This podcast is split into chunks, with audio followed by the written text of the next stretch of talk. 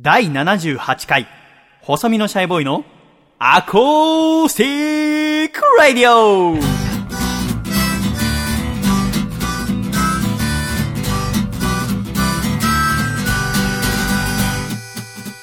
シャイ皆様ご無沙汰しております。細身のシャイボーイ佐藤孝義です。第78回、細身のシャイボーイのアコースティックラディオこの番組は、東京都世田谷区三軒茶屋にあります私の自宅からお送りしてまいります。この番組の構成作家はこの方です。どうも、笠倉です。よろしくお願いします。笠倉先生どうぞよろしくお願いいたします。お願いします。ということで、笠倉さん第78回細身のシャイボーイのアコースティックレイディオということでございますが、はい先週は笠倉さんがお仕事の都合でお休み。はいということで、私と楓ちゃんのお二人でお送りしてまいりましたが、そうでしたね2週間ぶりのアコラジいかがでしょう？いやー、なんか、そうですね、改まって、はい。よろしくお願いします。あのー私たちは今二人でお送りしておりますが、はい最近アコラジオを聞き始めたって方がすごく多いらしくて、んよく言われるんですけども、その人たちによく言われるのは、笠倉さんって何なんですか？っ てはい、じゃあ僕も何も説明しないんですけど、はい。なんていう説明をすればいいんですかね。なんなんですかね？喋ってますしね。そうよね。もとも。もと私が2014年の4月から自分でラジオ番組始めたいなって思っていた時に、その時全く面識のなかった笠倉青年、はい。当時22歳そうですね。そうです。かな？の大学4年生の時の笠倉から連絡があって、次の4月から上京して放送作家として働き始めますので、ぜひ一緒にラジオをやらせてくださいっていうご連絡があって面接をして一緒にやることになった。そうですね。ですね。で、去年の4月から私の実家の横浜で録音を始めて、はい。で、そこから1年経って、えー2015年の7月に東京三軒茶屋に出てきて今に至るという。そうですね。ということで、笠倉さんは今放送作家として働いていると。放送作家です。はい。で、今社会人じゃ2年目でござい2年目ですね。ます。で、この1年間で、えー去年からラジオを始め、働き始め、はい。で、結婚し、はい子供が生まれ、はい。で、しっかり白髪が増え、増えてますけどね、確かに。何でしたか？えー最近嫁さんのご機嫌とかどうなんですか？あー、最近は、わりかしいいですよ。あ、そうですか。はい子供はハイハイはまだ？えっ、と、ずりばいと言いまして、まあ、ほふく前進のようないあな、あそうなまあ、足を使ったはいはいはいほふく前進みたいな。ほー。もうすぐハイハイですね。あ、そうです今、か。はい。可愛いですか？非常に可愛いです。さっきでもね、あの別に、あの、これは時々嫁さんも聞いてるからあんまり悪いこと言うと、笠倉が放送終わった後、あそこ切っといてもらえますか？って言うから、あんまり深いこと言えないですけど、あります君が読んでた今そのフリーペーパーは何ですか？ああ、R25 という。ああ、あの地下はい鉄などにフリーペ置いてある。ーパーですね。はい。で、さっき君と私でぐちぐち言ってたはい内容は何ですか、あれは。まあ、既婚女子に聞いた夫への本音、ランキングベスト3みたいなのが。既婚女子に聞いたってどうやって聞くんだろうね。どうなんですかねまあ、いや、ウェブサイトとか。のアンケートはなのかな。い や、夫に対して不満だよね。いそうですねちょっと。見してよ。ちょっと聞かせて。ねこれ、えー表紙にはもう、うん30男の理想の人生という。でもさ、この R25 っていうのはさ、はい対象は誰？読むのは。大抵男性じゃないの？いや、まあ、男性もそうですけど、やっぱりこの R25 って言ってるので、あ、読みますか？あ、ちょっとじゃあその、おはい特集の場所開いてちょっと読んでくださいよ。はい、ろいろね、いっぱい特集があるんですけども。男性の不満。でもさ、これ地下鉄乗ってるさ、はいお父様方見たらちょっと、なんか、がっかりしちゃうだい嫁にこんなこと言われてんのかな、つって。今回の特集は結構際どいです。あ、そうなんだ。あ、先じゃあ別に男性だけじゃないんだね。そうですね、家飲みとか言って、ああそうなんだの、女性でも家飲みする人が多いのでそ、っかそっかそっか。そういうグッズ紹介みたいなのもあるんですけど、ちなみに女性は旦那にどんな不満持ってるって書いてあるんですか？えー結婚で期待外れだったこと、あ書いてるんですけども、3位、夫がしっかりしていない。うん。2しっ位、かりって何かな？あ、まあ、しっかりっていうのはまあ判断とかでしょうね。あ何かを買うにしてもなんか、どうしようとか、どっか行こうっていうのも人任せとか、なんか、そういった夫が多いんじゃないですか。でもなんやかんやでこっちがバシッと決めたら決めたで相談してもらえなかったとか言いそうだけど。そうなんですよ。お前ペコちゃん人形みたいに縦に首振ってんじゃねえか。別にね、お前の嫁のことじゃないけどね、世はい間一般にはい、見てね。一般の話をしてますからね。第2位は？第2位、夫が家事をしてくれない。ああ。これはね、非常に大事です。君はどうなの？家事は。僕は多分、一般的に見ると、かなり協力はしてくれる方とは、嫁は言ってくれるんですけど、うんそれでも、なんかこう、例えば仕事が終わって家に帰るじゃないですか。で、ちょっと寝転んだら、はい、もう寝転んだ、みたいな。帰ってすぐ豚みたいな。でもさ、その、なんだろうな、やっぱその、一般的に見てっていう考えもなかなか危険だよね。いや、そうです、ね。要は標準偏差をで考えてるわけでしょ。はい標準から見てプラスかマイナスかっていう。はい。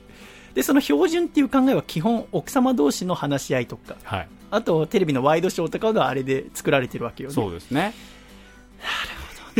では1位、気になる1位発表してください。1位、夫が稼いでくれない。はあ。稼いでくれない。うん。それが1位になるんだ。みたいですね。うんああ、リアルな。あのーちょっと笑っちゃったのはさ、はい。あのアコラジ夏祭りっていうイベントを夏にやったじゃないですか。やりましたね。これは東京カルチャーカルチャーっていうお台場のお大きな場所で、はいこの番組の1年に1回の夏のお祭りでございますが、はい。そこに君の嫁の元西田も来てくれたじゃないああ、はい。で、あと、お子さんもね、赤ちゃんも連れてきてくれて、で、イベント終わってから、そのカルカルの横がさ、トヨタのショールームになってるじゃないですか。はい。で、そこのショールーム行って、みんなでちょっと立ち話してみたいなのしてた時に、はいなんか、車いいな、みたいな話を西田がしたんだよね。はい、してましたね。で、したら、笠倉が、っていう、よくあの、番組の中で僕に対してやるはい愛想笑いと全く同じ言われ方したから、あれ？と思って。で、僕、西田に、あ、車ってやっぱ必要なの？つって。はい。そしたら、やっぱ、お子さんがいると、やっぱ買い物に行くも大変だし、一つね、うん。食料品買い出しに行くにしても、ベビーカー引いてたらなかなか荷物も乗せられないし、ね。自転車も大変だからっていうので、やっぱ子供生まれると車はね、必要になるって言って、そしたら笠倉が、ちょっと、私に対するフォローじゃないけど、私に対して言ってるようで自分に対してフォローしてるんだけど、まあでも東京はね、車の維持費もかかるし、駐車場代もあるから大変だよね、とか言って、それはね、子供を連れて買い物とか行ってないから言える言葉って西田が言ってて、それで、はいもう私も笠倉もシュンとして、すいません。なんで俺が謝んなきゃいけない ありましたね、あ そんなことが。りましたよねはい。やっぱでも車欲しいって言われてる。そうですね、ずっと言われてますね。いや、車は。車はでも高いよね。高いですそうでしょ？え、君が今住んでるさ、光が丘のところは、駐車場はついてる、駐車場ついてますね。いや、別でちょっとお金払えば、別で払わないとダメいくらぐらいっ。てわかんな？いのまだ調べてない。まあでも、えっ、と、2万ぐらいとか、あーまあまあ、それぐらいですよね。そうでしょで、車の保険とか考えてもね。車検とかね、やっぱ君たち。ちもだってね、はい君が今24歳で、はいえー嫁が今22の年でしょ、はい2つ下だから。そうするとやっぱ新車がいいって言うでしょ？まあその車検のことで考えたりとか、ね。ね、クリーンディーゼルがなんだみたいな話してさ、はいいろいろ出てますからね。いやーなかなかよね。なかなかですよ、これ。君も大変だよね。これ、な結婚したら妻と一緒のベッドで寝たい。別々のベッドで寝たい。っていうのがあって。うん一緒のベッドで寝たいが56%。別々は44%って書いてあるんですよね。これはどのタイミングで聞いてんだろうね。これは男性に、えあ結婚前の？ねえっ、と、あ、男女400人中、うん夫婦仲がいいと回答した390人を対象に調査。あ夫婦仲いいって言ってても別々に寝たいっていう人が半分以上ってこと？これ意外ですね。いや、僕、すっごいわかるけど。へえ。だって、ほら、はい起こしちゃったりするじゃん。単に帰りが遅かったりとかも。ああ、まあまあまあまあ。やっぱ睡眠って結構大事だなって思っちゃうから、別々の方がいいかなとか思っちゃう。そうなんですね。結婚って言えばさ、はいあの、福山雅治さんが結婚なされたじゃないですか。ね。今週一週間はい。衝撃の。今年、いろんな方結婚されますね。なんなんでしょうね。まあ、笠倉を筆頭にね、この1年。僕は、筆頭にはもうなれないですけど、それは。笠倉を筆頭にね、堀北真希さんとかもそうよね。えージュニアさんもそうですよね。うん、そうだね。キリンの川島さんとかも最近。すごいですよ。君はさ、なんか女性のタレントさんとかアイドルとかでさ、は最近結婚してショックだったって人いる？今まででも。いやでも、堀北真希さんは。これはやられたなと。なんかさ、あれ不思議だよね。はいあれ何なんだろうね。な、なんなんでしょうね。僕も別にアイドルが結婚したりしても何とも思わないんだけど、はい。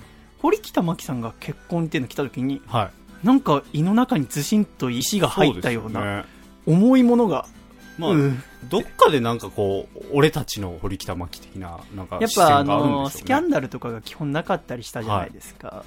そこでなのかな。多分そうだと思う。あのさ、堀北真希さんってそんなにケラケラ笑ったりしないじゃないですか。はい。だから、私生活が見えないっていうところで、うん結婚みたいな属世界の人間がやるようなことをしないってちょっと思ってた可能性がありますよね、男ばかだから。確かにそれは。そこでまさかの結婚って出たから、はい。うーんと思っちゃったのかな。まあ、飛び越しすぎてますもんね。交際発覚とかじゃなくて、いきなり結婚。でもさ、どう交際発覚が分かって、しばらくして結婚がいい？俺、それなら急に結婚の方がもうなんか、うんそれはそうですね。思いませんか？その方がもうスッキリしますけどね。ちなみにまだ結婚してない人で、この人結婚したらショックと思う人誰ですか？あー、いやでも、綾瀬はるかさんとかは、ああ、君好きだもんね。かなり好きなので。僕。ね、全然大丈夫。ええ何も思わない。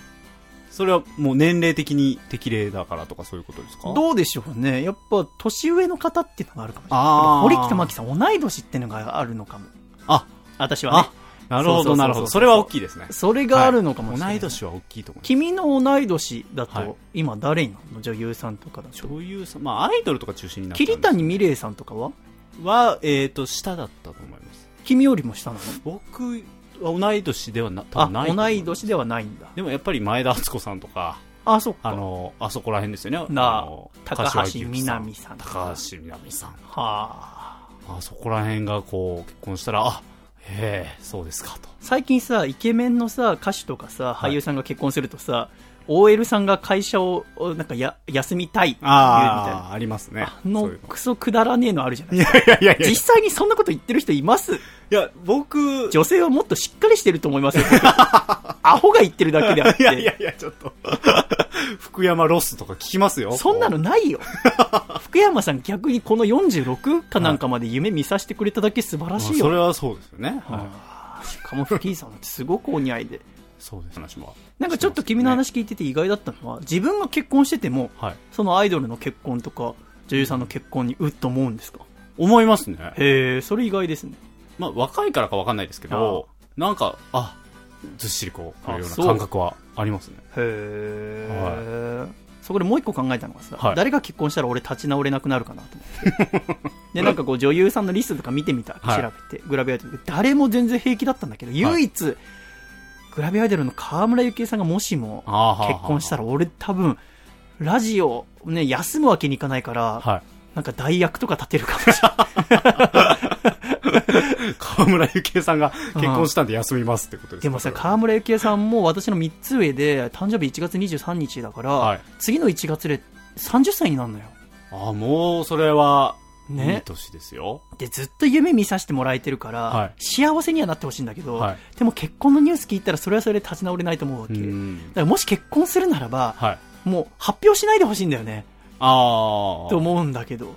それってさ、ダメなの？仕事のルール的に。あんまいなくない？実は結婚してましたって。そうですね。最近だとあの俳優の方で一人なんか、あ、そうなの？安藤さんですよね。あちょっと。実は結婚してましたみたいなはい、実はしてて、もう子供二人目生まれるんですぐらいの、ああ、そっかそっかそ人とっかかいましたけど、なんなんでしょうね。やっぱりスポンサーイメージみたいなのもあるんでしょうね。事務所の方針というか。ああそれは結婚した方がプラスってこと？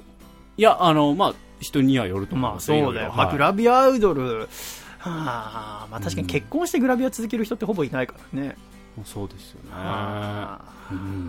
やっぱファンは離れちゃうからね、どんだけ好きでも。はい、そうです、ね、リアディゾンもね、ポイしないでって言ってたけど、やっぱ、ありましたね、そう。あれさ、リアディゾン、うん、私も好きでさ、はい。歌とか結構好きだったんですよ。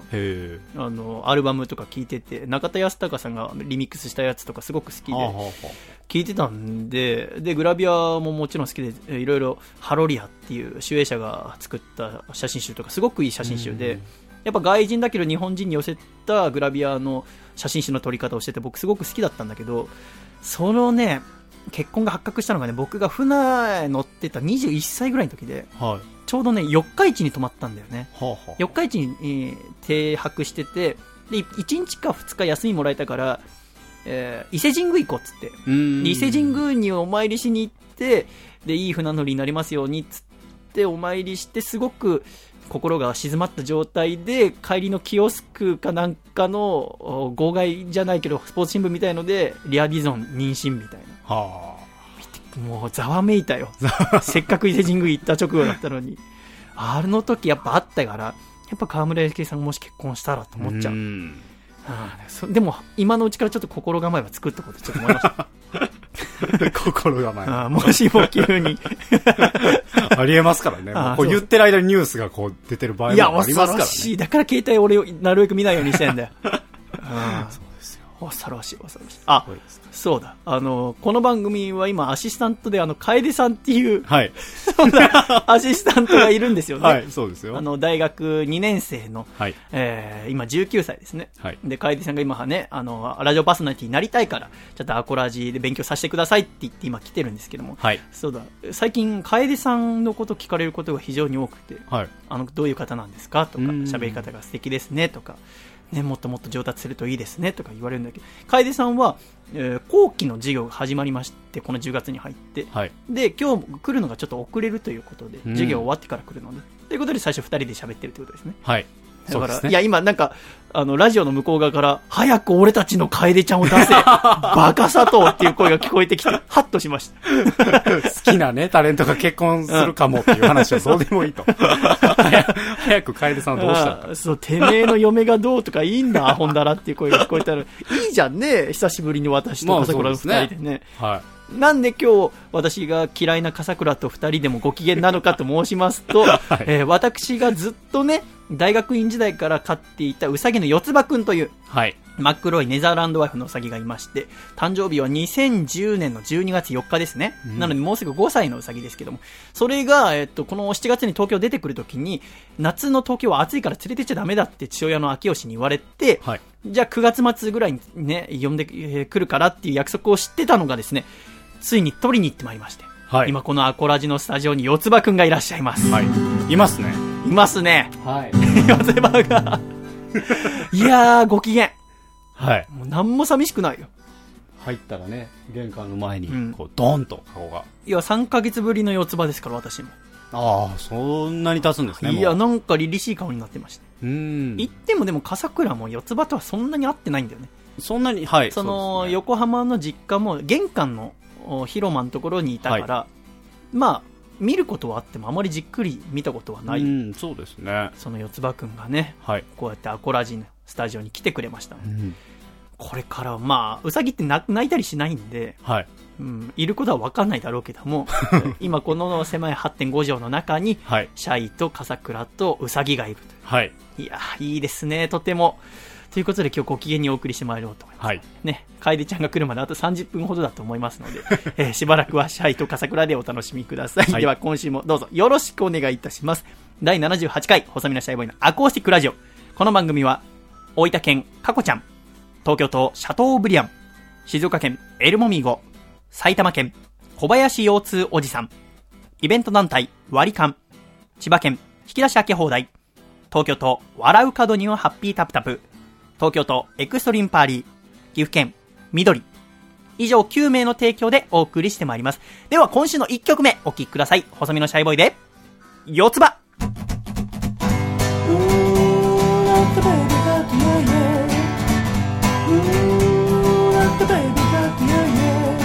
真っ黒なウサギと暮らしているんだ名前は四つ葉っていう男さ愛嬌のあるやつじゃないんだけど二人で仲良く暮らしている。東京に来たばかりの僕には友達なんているはずもないけれど四つ葉がいれば平気さ。僕らは本当息の合ったコンビなんだ。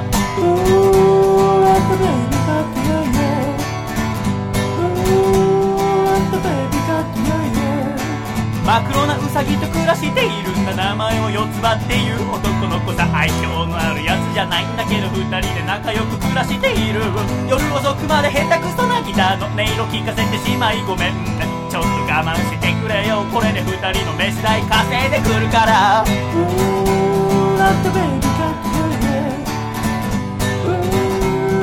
つ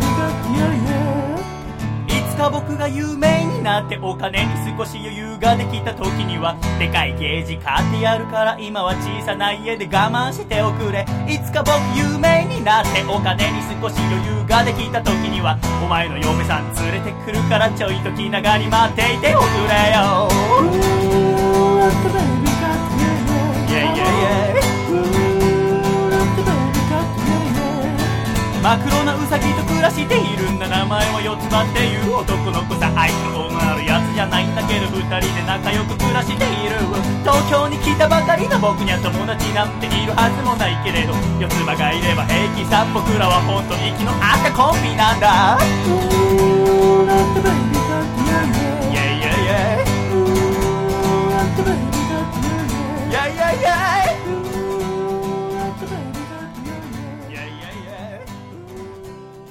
ありがとうございました。細身のシャイボーイで四つ葉でした。では、ジングル。大阪府ラジオネーム金の神さんからいただいた。細身のシャイボーイがお父さんと仲直りする方法。お父さん。僕もうパンのことバンズって呼んでもいいかな。ねえいいかな？細身のシャイボーイのアコースティックレディオ。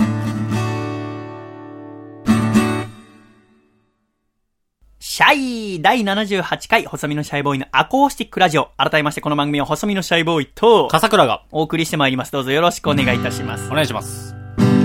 ということで、笠倉。はいちょっとですね、一通、えー私に届いたメールをですね、読ませていただきたいと思います。はい届いたのが2015年の8月27日。まあ、約1ヶ月前でございますね。シャイボーイ、元気かい ?FM 横浜トレセンプラスの三つ国です。突然に失礼します。ライブ出演依頼です。9月27日日曜、横浜アコースティックフェスを今年も山下公園特設ステージで開催します。これは NU というアコースティックデュオが5年前に立ち上げたイベントです。目的は子供たちの未来のために。現在、子供たちを取り巻く環境が決して良いとは言えない状況です。そこで、様々な環境下にいる子供たちを支援する、神奈川子供未来ファンドに寄付するというもの。この思いに賛同くださった様々な企業スポンサーの出資によって、ステージ周りや最低限のスタッフ交通費などを賄っております。さらに、ステッカーやタオルを買っていただき、その売り上げを寄付しています。出演者のギャラはありません。僕も賛同し、総合 MC を3年前からやっています。そこで、今年のアコフェス、最後の出演者ラインナップにシャイボーイを。シャイボーイ、いかがでしょうか？急で申し訳ないんですけども、明日までに返信いただけると助かります。三つくに。というメールが届いたわけでございますね。はい。これは何かと申しますと、横浜のこの NU っていうとても有名なあアコースティックデュオがいまして、で、そのあ NU さんが5年前に立ち上げて、今年は6回目のイベント、アコフェス、アコースティックフェスティバルでございますね。で、こちらが山下公園。もう港未来はもうど真ん中でございますよ。海辺。で、えー9月27日の日曜日にやると。で、そこの MC を FM 横浜トレセンプレスの三つ国さんが行っていると。三つ国さんっつったらまあ有名な DJ でございますよう。ん。私も憧れの人でございますけども、言っても月曜から金曜日の夕方4時から8時まで。だから1週間に20時間もやってるんですよ、放送。濃いですよね。もう FM 横浜を代表する MC でございますが、その、お三つ国さんからご連絡ありまして、ライブ出てくれませんかって。はい。これ僕びっくりしちゃって。ああ、僕がとうとうアコフェスに出るんだって。もちろん知ってましたし、いつかこうやってアコースティックの活動を続けてればお声かかるかなと思ってましたけど、まさかこんな早いとは思ってなかったので。で、何よりもやっぱりこのイベントは出演者にギャラが全く出ないんですよ。で、すべてがこの神奈川で、えー、なかなか、恵まれない子供たちのおために寄付されるというものですので、もう喜んで出演させていただきますということで私は出ることになったのですが、うん。このアコフェスに出る出演者はすべて NU さんが選んだ人なんですよ。ほうほうほ要は全国各地の熊本の方がいたり、えー新潟のアコースティックデュオがいたりとか、要はあー NU さんがもう自信を持って横浜の皆さんにお届けするフリーライブなのね、このアコフェスっていうのは。その中で私は NU さんと面識がないんですよ。う。うん。という中で、この三つ国さんの推薦枠というのが10分与えられて、そこに私を呼んでくださったと。うん。これなかなか大変よ。このフェス毎年4、5千人の方がいらっしゃいますので、はい。そこで歌うっていう。うん。で、僕も、もちろん、お誘いいただいたのは嬉しいから出ることはもう出たいって思ったんだけど、これ大丈夫かなっていう。しかも10分っていう限られた時間で、全部で4、5千人だから、多分僕が歌う時間帯でもまあ2千人ぐらいのお客さんがいるわけでね。その中で、一人も私のことを知らないっていう中で、僕は横浜、実家がありますけど、横浜での音楽活動はほぼしたことがないので、ずっと東京でやってるので、なんとかしなきゃと10分間でお客さんを楽しませる。しかも出るからね、やっぱ一番楽しませたいから僕。うん。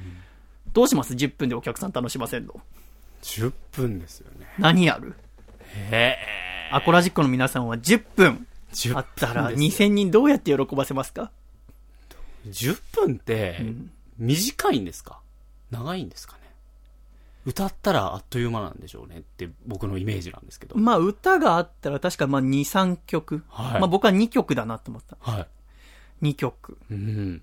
で、おしゃべりもするわけですよね。しかもその歌を初めて聴く歌なわけじゃないですか、すよね客さんが。その10分でどう喜ばせるか。おなじみですもんね、夏フェスとかの10分だと、こううん知ってるアーティストが、それとはもうまるで違うわけですもんね。全く初めて見る身長178センチ、はい体重65キロ、全身真っ白のしゃくれた男が出てくるわけじゃないですか。自己紹介とかもで。最初はは、やっぱしらーっとしてるわけよね。誰も私のこと知らないから。そっから10分でどうやって楽しませうるん。ちなみにお客さんの層は、やっぱフリーライブなので、こうやって山下公園の広い敷地内にレジャーシートみたいの引いて見れるので、結構家族連れが多いんですよ。本当にすごく若い方からお年寄りの方まで。で、結構前の方にいるのは家族で来てる女性が多いですね。うんお母さん方。子供を連れてきてるの。やっぱ子供のためのイベントっていうのもありますから。で、会場内には子供が遊べるスペースがあったり、竹とんぼをあ実際に飛ばしてみるスペースがあったりとか、で、たくさんお食事も出てたりとか。要はもう日曜日のお昼のうららかな横浜。うん。ザ横浜ですよ。はい。目の前に、ステージから向かって目の前には海が広がっていて。そして左手前方を見れば氷川丸、日本郵船の船がいて。時々汽笛も鳴るという状況。うん。で、10分でどうやって楽しませるは天才放送作家。あ。妻子持ち。やめてください。そのステータスを言っていくの。どうなんですか？これは。丸。顔。丸顔？目についたもの今どんどん言ってるでしょ。よくわかんない色合いの T シャツを着てる。これはよくわかんないです。青と黒のね。はい。よくわかんないです。よくわかんないパーカーも羽織ってます。はい。しなびれたパーカしなびれた。ー、チョコ色。茶色のね。んはい。やってますけどもね。どうだったんですか？内側の生地しましま。情報が多いですよ。うんで、考えました。はい。まあ、2曲歌うと。で、ああくまで子供たちのために頑張るよってことを伝える。そして、ただ、このイベント、いろんなえー協賛のあ会社がついていて、要は立派なステージがあって、んで、そこの場所借りるお金とか、しかもギャラとか出ないし、お客さんフリーライブだから、全部その、賛同する企業の方々の出資によるものなのね。で、その中に FM 横浜があるんですよ。うん。で、FM 横浜のね、トップ DJ って言ってもいい三つ国さんがいて、で、後ろには、ね、この作ってるイベントの作り手として FM 横浜がいるわけですよ。したら僕は、もうちゃんと言わなきゃなと思ったんです。うん私は今東京で、えーこの7月から出ましたけども、いつか日本一の DJ になって、FM 横浜で番組必ず持って、三つ国さんと一緒にこの横浜を盛り上げるように頑張りますので、ぜひこの名前覚えてくださいって、ことも言わなきゃいけないと思ったね。うんだから3つ。お客さん全員楽しませる。えー FM 横浜が来てるっていうことも考えて、ラジオのことをちゃんと言うっていうん。う。で、曲は2曲。10分。はい。これなかなか思い浮かばなくて、結構この1ヶ月ずっと考えてたんですけど、はあでもね、9月27日本番迎えまして、行ってまいりましたし、はい。今回、かなり広いですね、山下公園が。えーちょっと録音機材を置こうと思ったんですけど、一番前の方はお母さんたちのスペースで、で、だんだんとこうね、後ろの方に、えーいろんなおばさま方とかいて、おばさま方なんて一番私のこと知らないそうでございますから、うんそのおばさまのレジャーシートの横に録音機材をそっと置いてきましたので。ちょっと私のライブの様子、おばさまたちの副音声とともに、ちょっと皆さんもドキドキして聞いてみてください。もし自分だったら、2000人どうやって楽しませるか。さあ、シャイはうまくいくのか。日本一のラジオパーソナリティになるって言えるのか。はい。海だから、汽笛とか聞こえるだろうけど、それをうまく使えるか。お楽しみください。9月27日、アコフェス、細めのシャイボーステージです。どうぞ。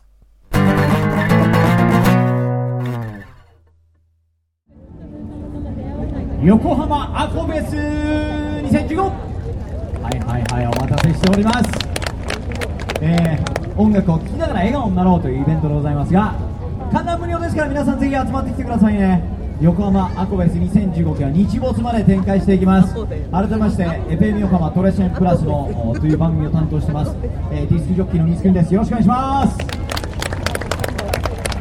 バッコーン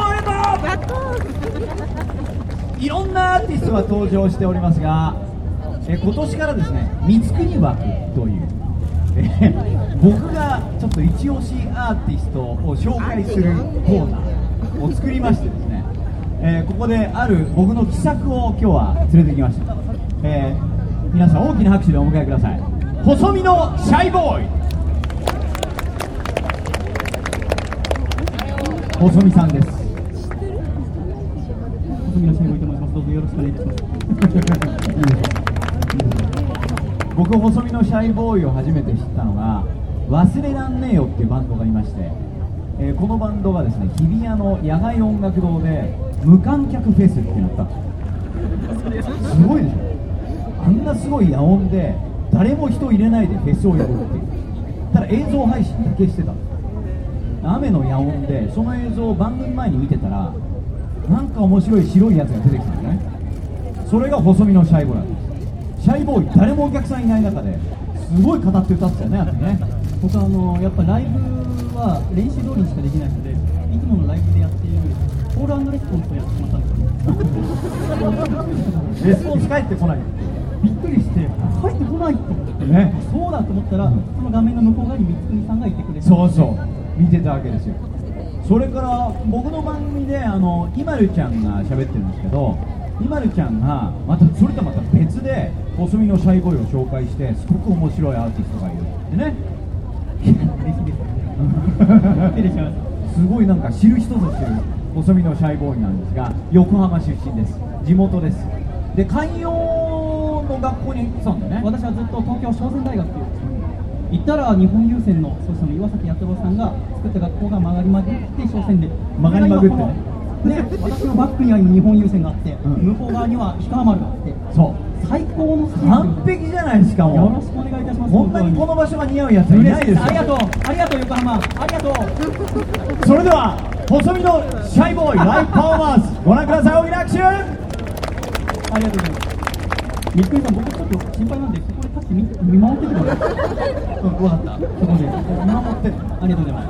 頑張れよ。ありがとうございます。あ三つさんだ。あ三つさんだ皆様改めまして細身のシャイボーイと申しますどうぞよろしく。私は26年間、えー横浜東戸塚という場所で暮らしました。それが、えー先々月7月1日に東京の三軒茶屋という場所に引っ越しました、えーそこでラジオを作ったり音楽をやったりしています。私は FM 感が大好きで、えーヘビーリスナーとして今ラジオパーソナリティを目指して音楽をやっております。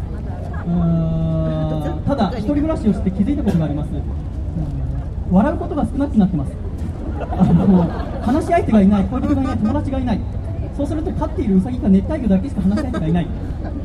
そうなった時に皆様どうされますか？私この間お笑い番組を見て心ではすごく面白いと思ってるんです。なのに一瞬こう暗転した時にテレビに映った自分の顔が口角が1ミリも上がってなかった。これピッチだと思ったんですただそんな時にそんな私でも今電車とか街中歩いていて唯一ニコッとする瞬間が子供の笑顔を見た時なんです。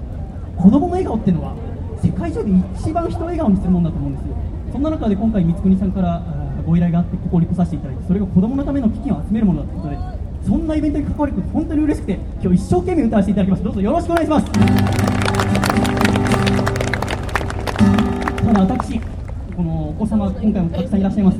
ただねあちらのお子さんも全然私のこと眼中にないようでございますので、えーそのその通り私子供とどうやって喋ればいいかわからないんですね。だから私は子供さえ幸せにすれば日本っていう国は全部幸せになるもんだと思うんです。ただ私はまだ子供を幸せにするよう知らないのでまず家族を幸せにしようと思いました私は父母そして私長男佐藤孝義あ僕名字佐藤です、え ー妹が佐藤里穂ですね。3つ下に妹います。ただ妹と仲がいいわけでもなく仲が悪いわけでもないんです。3つだとそうなります。それにくそうやってなんか冷戦状態が続いていた中で2年前お兄ちゃんがいきなり細身のシャイボーイを始めたんですこれでですね決定打となりまして妹と会話することなくなりました、えーそんな妹がえー先々週なんだ？失礼。失礼。ああオッケーオッケー、妹が就職しました。妹はずっと大学を出てからパティシエになる夢を忘れられなくて働きながらパティシエの学校に行って、えー海外に修行に行ったりしながら、頑張っていたところ日吉にある有名なケーキのお店に就職して来月から働くことになりました。お兄ちゃんはそれがとっても嬉しい、えー私はいつも東京で歌ってます。東京だとちょっと遠い。県を挟んでしまいますので。ただここ横浜なら大きな声で歌えばリホに届くんじゃないかなと思って今日来ました。僕は妹のことを思うときに妹の理想のお兄ちゃんになることは無理だってもう諦めてます。ただ、まあ、妹はすごくモテますので中学生の時からも彼氏がずっといますけど彼氏にも相談できないことができた時次は多分親に相談します。ただ親にも相談できないことがあった時そこで自分の中に溜めるんじゃなくて最後の最後お兄ちゃん頼ってくんねえかって僕家族幸せにしてから普段情けないことばっかりやってるけどいざという時はリホお前の力になりてえんだって思って作った曲を歌わせてください妹。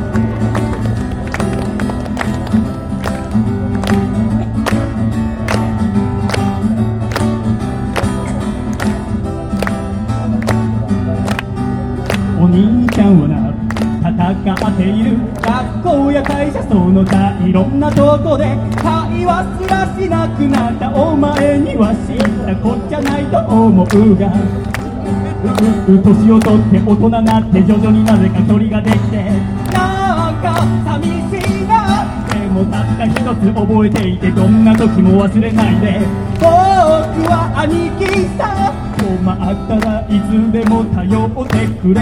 もう分かっておくれよ妹よ。この世でたった一人の兄弟なのさ。分かってくれるな妹よ。お兄ちゃんは常に味方でいる。お兄ちゃんはな心配をしている。最近塞ぎがちな。お前のことを昔はくすぐりゃすぐ笑ったが今じゃそういうわけにはいかぬ。女心なんてわからないよ。身内はなお一層だよ。ケーキ買ってくるか？モンブランが今も好きかどうか知らないけど。ほう笑っておくれよ。妹よ。お前がうつむくと家の中が暗くなるから。笑ってくれるな妹よ。アンニュイなんてまだ似合わないぞ。はい。横浜ごフェス始めました細身でシャイボンと申します今日のこととても楽しみにやってまいりました。東京に帰ってからも胸の中のぬくもりが残るぐらい素敵な手拍子聞かせてくれよ。いつかお前どこか嫁ぐ時は早めに知らせておくれよ。準備がいるから。相手にケチつけることはないができれば年下がいいな。兄貴面したいから。まだそんな日来るなんて思えないけど大分かっておくれよ。妹よかっこいい兄貴にはなれなかったけれど分かってくれるな妹よ。幸せを願っている。笑っておくれよ妹よ。この世でたった一人の兄弟なのさ。分かってくれるな妹よ。生まれて死ぬまでずっと何一つ変わらないよ。忘れるな兄ちゃんは常に味方でいる。Oh yeah!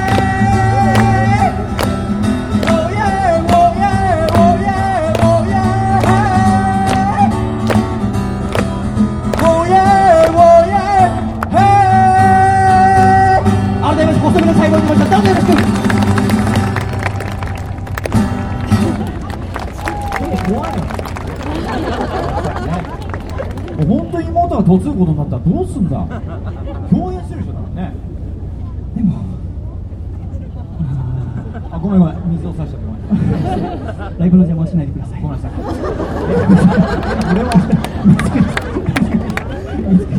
でも私は本当に小さい時からラジオが大好きで、えー僕はえー横浜生まれ横浜育ちただ鎖国とかそういうことの歴史を高校生の時知らなくて恥ずかしくなって司馬遼太を弓に挟ったらそれこそ勝海舟だの坂本龍馬だの船乗りが好きになってそれで大学からあそうなんだよ。聞これだから北丸なあお前も清水の学校からなあ有線学校から東京に移ってそこの出身なんだ俺。ああそうなんだよ。ありがとうな。やっぱお前と歌友達だよ。そんな中で私はもういいや。借りてます借りてます、えーあの私はただ船乗りになる勉強を4年間大学でしました。そしたら、まあ、公開実習といって3ヶ月ぐらい船に乗っていろいろ全国回って実習するんですね。その時ラジオが聞けないのが苦しくて本当に苦しくてお父さんに頼んで録音したもらった MD を次の寄港地港に送ってもらって MD で聞いたりしてたんです。でもそれじゃ足りなかったんです。やっぱラジオ生だなと。で僕船乗り辞めることにしたんです。造船所で働くことにしたんです。ラジオが聴けるから。で大学院に行って造船の免許を取るための勉強しました。私頭いいなって失礼、えー誰にも好まれないことを言いました、えーただやっぱり私一番バカでした、えー大学院入る年2011年の4月でした。3月に地震があって私の卒業式が大学の卒業式なくなってその時に僕もし自分がラジオパーソナリティだったら光國さんみたいな素敵な番組作れるんじゃないかなと思いました。その時私はしゃくれてます。しゃくれてると言葉を紡ぐのが大変です。ただ光國さんは僕を見てしゃくれてるやつに悪いやつはいないって言いました。ね。僕それだけを心持ち元気にして頑張ってます。いい顎してる。ただやっぱりやっぱ滑舌その他では光國さんに勝てないのでやっぱ音楽をやるべきだと思ってギターを持って練習して今ここに立ってます。2年かかりました。あーただ私はいつか必ず日本一のラジオパーソナリティになって FM 横浜でレギュラーを持って光國さんと一緒に FM 横浜を盛り上げます、えーまだ誰も知らない私でございますがいつか覚えておいてください。必ず横浜に帰ってきます。今日はありがとうございました。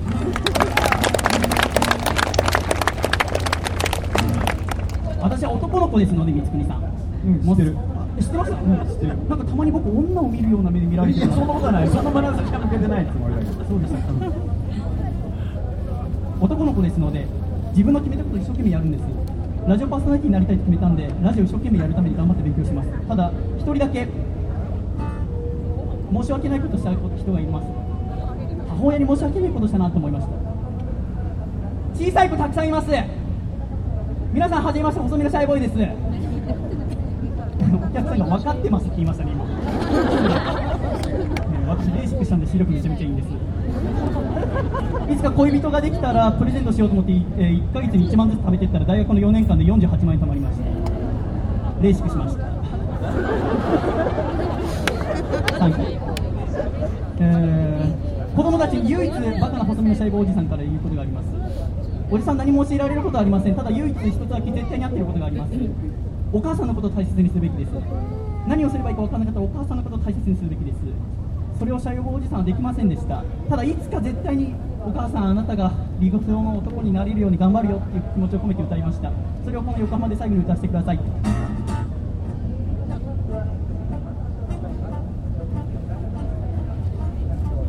母親のことをいつから僕はお母さんって呼び出したんだろう。思い出せないや大人になって交わす言葉もそんと少なくなった。そして家を出たらたまに送ってくるわけのわからない。長いメールはやめてよ。けど思うんだ。全てをかけて守られていたんだね。僕はママ。ママ。ママ。ママ、yeah、そう叫びたい夜もあるママ。ママ。ママ。ママ。を抱きしめてくれよ僕なんて今じゃもう言えないけれど母さんは僕をまだ若い時26で産んだんだ。会社も辞めて泣き虫だった。体も弱く世話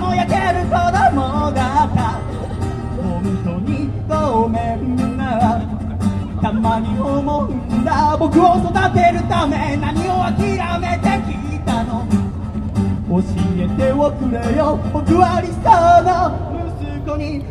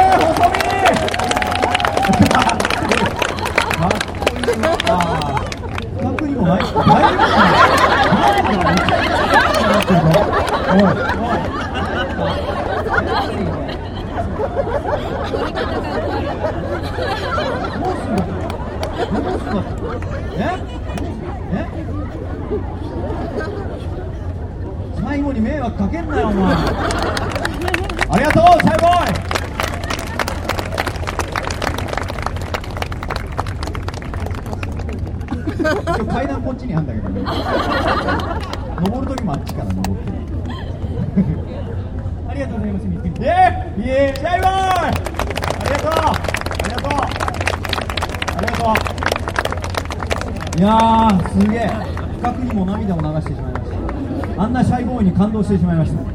いや本当にあのすごく心の綺麗なあの26歳です。シャイボー。東戸塚のオーロラモールっていうところで働いてたんですけどそれだけは言わないでくださいって言ったらこれはお約束だなと思ったから僕放送で言ったんですけど今はやめたみたいです。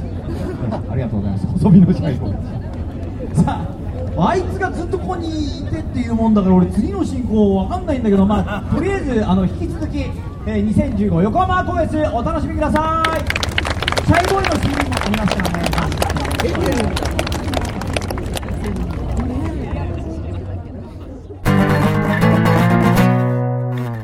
なかなかお見事じゃないですか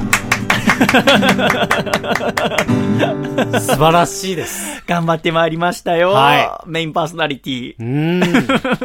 喋ってましたね。喋りましたね。奇跡の音も、こう、うまく。ええはいちょっと組み合わせながらね。はいでもやっぱ今音声で聞いても痺れるのは、はいやっぱ最初のしらーっとしてる感じ。ん まあそりゃそうだよね。ざわざわざわっていう。全然知らないは人出てきたらっていう。うん。でもやっぱ歌ってく間に、喋ってく間に、だんだんとその、周りの人たちが僕のこと見てくださうる。ん。曲にこう入っていってくださるのはね、すごく嬉しかったんだようん。いや、いや、いやーと思いながら。もうなんか、なんだろうな。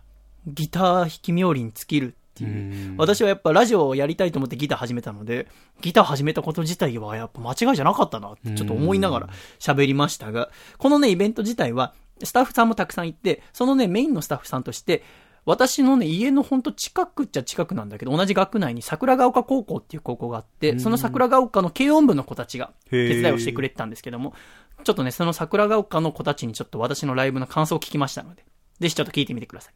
どうぞ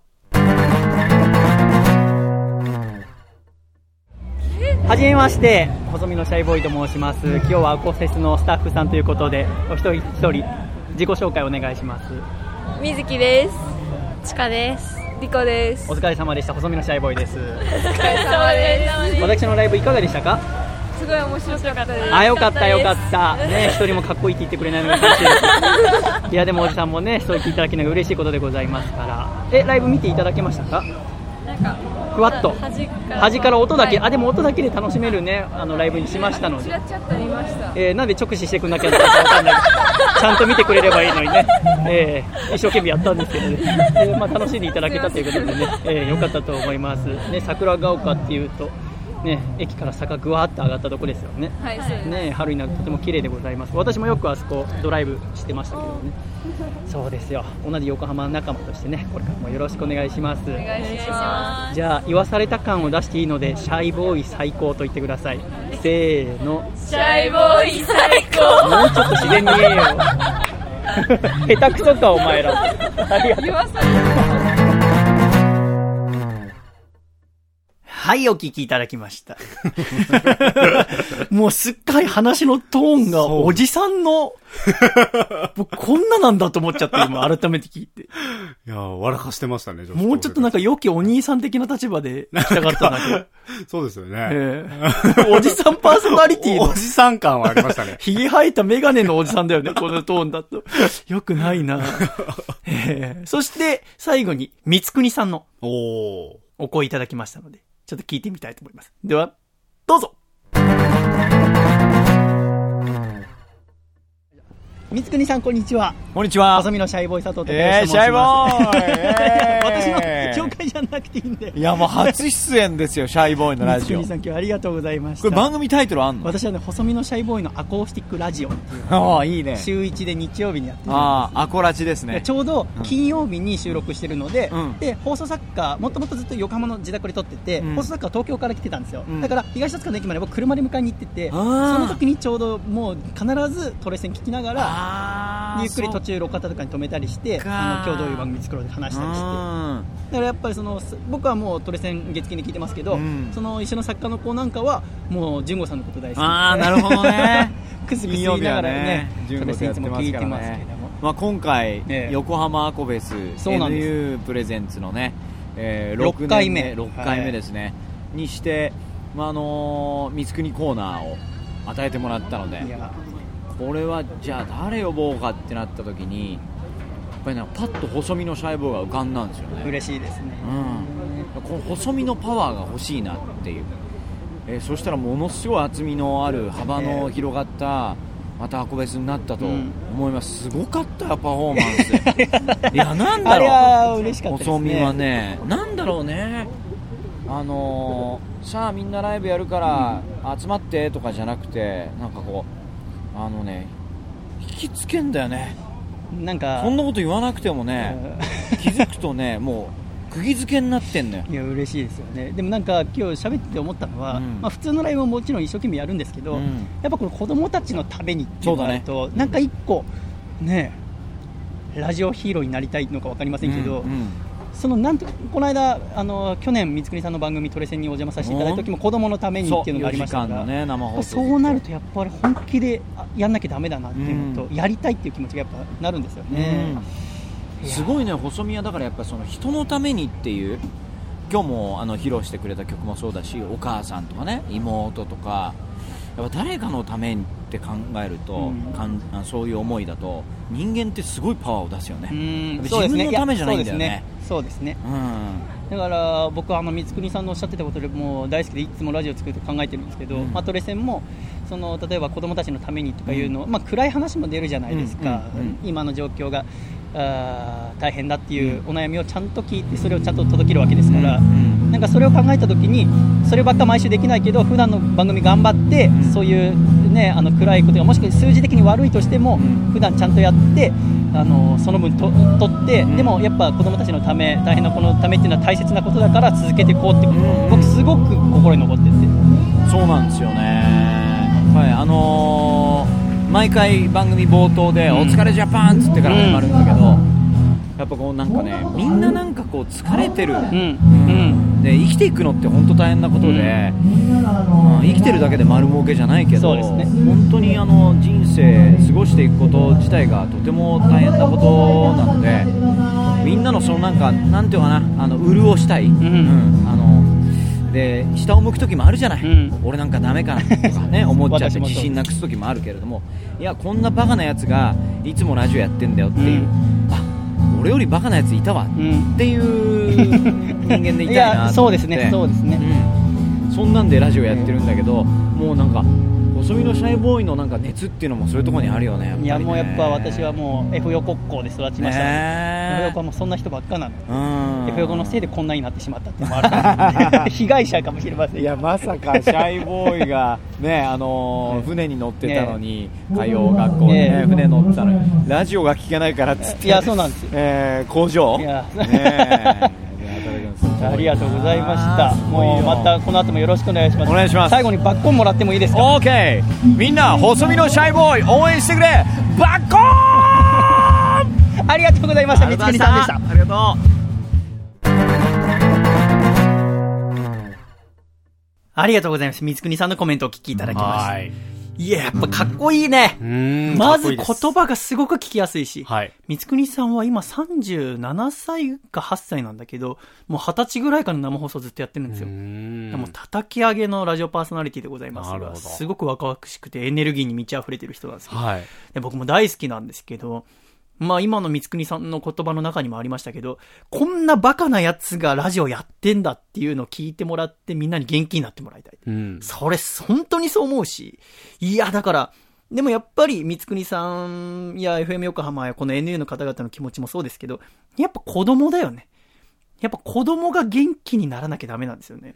あの、神奈川では、子供の6人に1人が1日の食費300円以下で抑えなきゃいけない生活をしてたりとかする中で、えー意外と見えないところに苦しんでる子たちはたくさんいて、で、そんな子たちに僕たちはなかなか出会えないじゃん。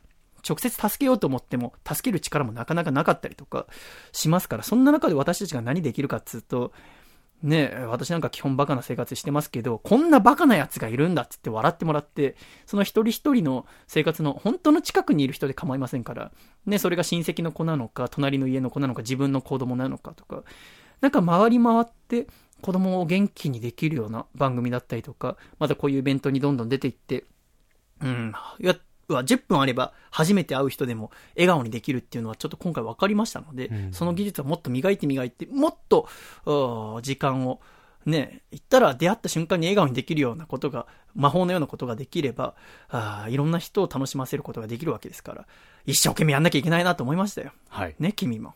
はい。そうですよ。嫁がどう？とか言ってる場合じゃないんですよ。車が。ポンと買ってやれ、ポンと。そうですね、も 出た、その、軽いやつ。これ。う。これ聞いてたら。まずいまずい。ということで、はいえー細身のシャイボーイ横浜アコフェスライブでございました。最後まで聞いていただきありがとうございました。では、コマーシャル。ドミノはまだまだ終わらないムージックラボ2015準グランプリ作品賞男優賞女優賞ミュージシャン賞を獲得した劇場版復讐のドミノマスク。次は全国各地での上映が決まりました。愛知は名古屋シネマスコーレ京都立成シネマ北海道札幌ホール神戸元町映画館新宿ケーズシネマ沖縄 G シェルター長野松本シネマ。詳しいスケジュールは私のホームページをご覧ください。君の心にドミノパンチ!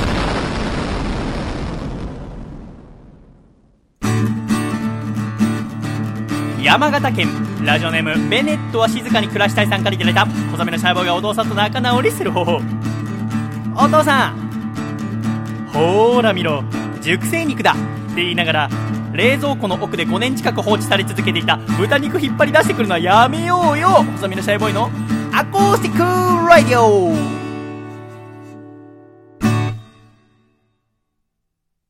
寂しさ選手権ファイナル。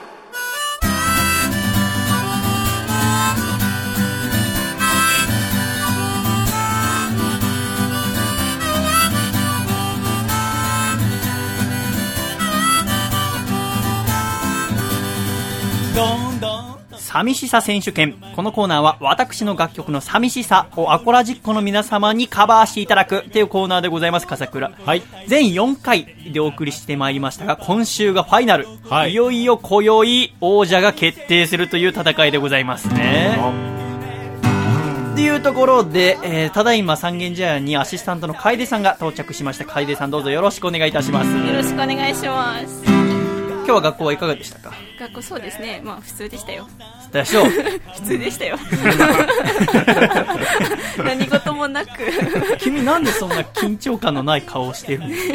そう今日は寂しさ選手権のファイナルなんですよ。そうですね。もうちょっと顔を引き締めて。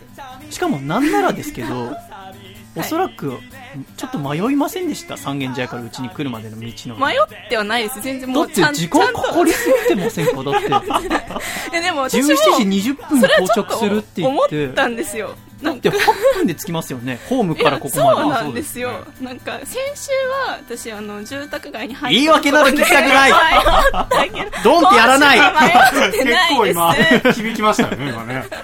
ボロ木造建築なんだから。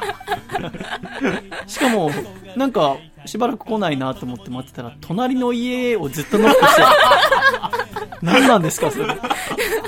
なんか隣と勘違いしてて、なんか、なんか、私あんまりおっちょこちょいな人好きじゃありませんから、よろしくお願いします。ちょっと仲良くできなそうですけど。さあ、小娘の話なんて聞きたくないんですよ。照りついてますね。えー、寂しさ選手権ファイナルということで、よろしくお願いしますね。よろしくお願いします。では、最初の作品、聞いていってみたいと思います。1つ目、こちら、東京都のラジオネーム、エルコ将軍からいただきました。シャイさん、笠倉藩、シャッハー、シャッハー。寂しくてたまらないシャイボーイさんが寂しくなくなるようなアレンジの寂しさを作りました。今年、最もホットでテンションの上がる映画といえば、楓さん。のドミノマスクですか？マッドマックス怒りのデスロードあですが、その映画をイメージしたものです。激しいカーアクションに、ヒャッハーと叫びたくなる名作で、私は好きすぎて4回見に行きました。すごいね。すごい。もちろん全国民が見たはずですが、R17 指定のため、見られなかったお友達は、こんな感じの映画なんだな、と思っていただけたら幸いです。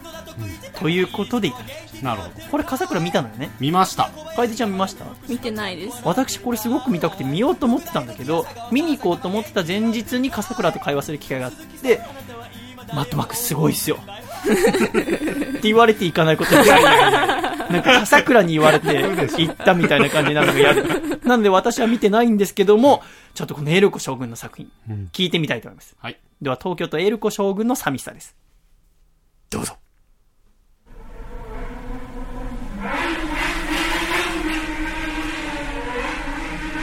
車のシーンが結構あるんですよそうですね。ほとんど車で。あそうなのはい。どんどん年を取ったいつの間にか雑誌の表紙を飾るアイドル気づけみんな年じたらへいスーパーボール今はどこ行った寂しいな寂しいこういう映画だったかな寂しいか寂しい寂しいわ。寂しいが寂しい。か寂しい父さんが笑った最後に聞いたすっかり増えた白髪の？何パーセントが。僕のせいなんだ新聞にもらったチケットで一緒に東京ドームで野球を見ることはもうできないのかな？寂しいな寂しいね寂しいか寂しいぜ。寂しいわ。後ろで鳴ってるエレキギターが怖い。寂しい。かエレキギターが出てくる寂しい。高吉お前は今何を考えている？呼ばれた。高吉お前は今どこで苦しんでいる？高吉今何をと戦っている？高吉お前は今誰に立ち向かってんだ？佐藤の高吉佐藤と高吉元気にやってるかい。すごいよ佐藤は高吉佐藤の高吉ちゃんと笑ってるかい。細身のシャイボーイ太身のシャイボーイ元気にやってるかい。普通のシャイボーイは今誰を思ってんだ？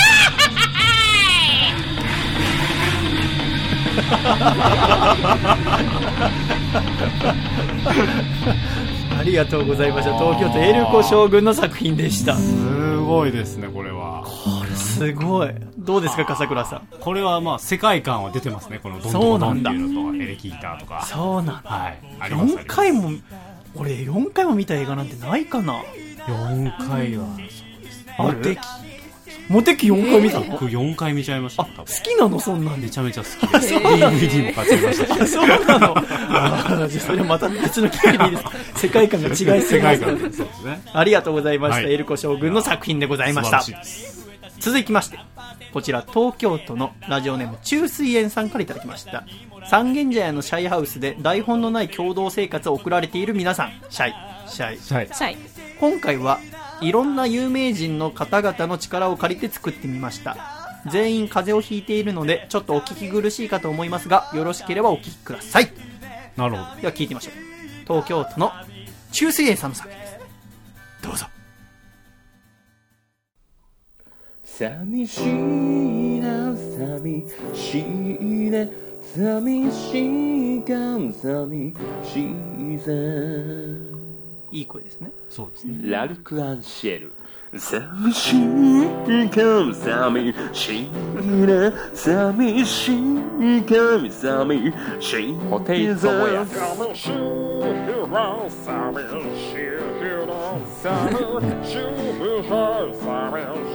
長渕剛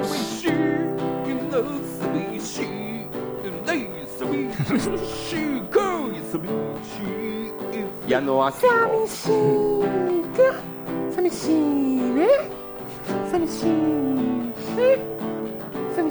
秋川雅史寂しいな寂しいな寂しいか寂しいさ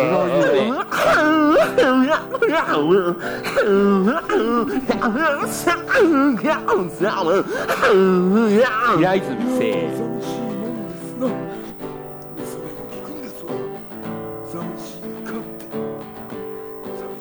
デーモン国営お前を寂しい老人形にしてやろうかクレイジーケンバンド横山健お見事東京都の中水園さんの寂しさでございました。楓さんいかがでしたか？すごいですね。いろんな人出てきました出ね。てきましたね。なんか私は、モノマネがすごく下手くそでできないので、はい。なんかこう笑うっていうよりは、感心してしまうという、あでしたけどね。あ、そうですね。素晴らしい中水園さんの寂しさでございました。ありがとうございます。さて、では最後のエントリー作品、ほ参りましょう。こちら愛媛県のラジオネーム2012さんからいただきました。細見さん、笠倉さん、楓ちゃん、シャイ。シシャイ。寂しさ選手権、最後も参加させていただきます。この選手権シリーズ、毎度様々な作品が集まり、まさにお祭りのような雰囲気で楽しんでおります。ということで、季節は少し遅れましたが、ジャパニーズサークルモッシュ、盆踊りで今大会を締めさせていただきたいと思います。よろしければ聞いてやってください。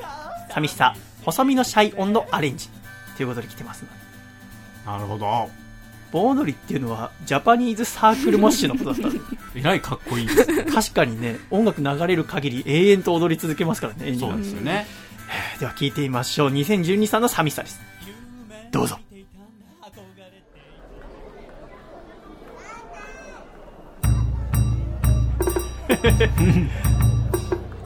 あ、今年お祭り行った？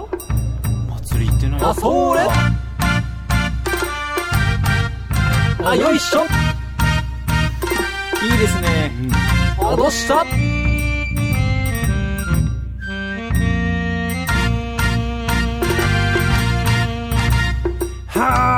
は浜を飛び出綺麗なビブラー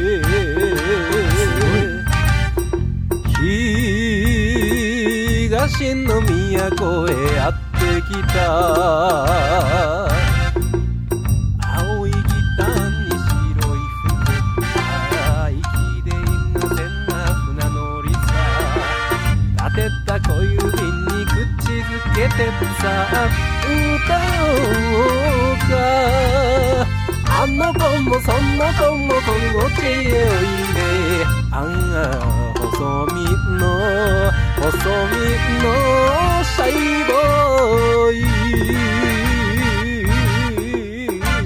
イいやーすごい。これで大会が終わりますよ。終わりますね。ただこれのどこが寂しさなのか。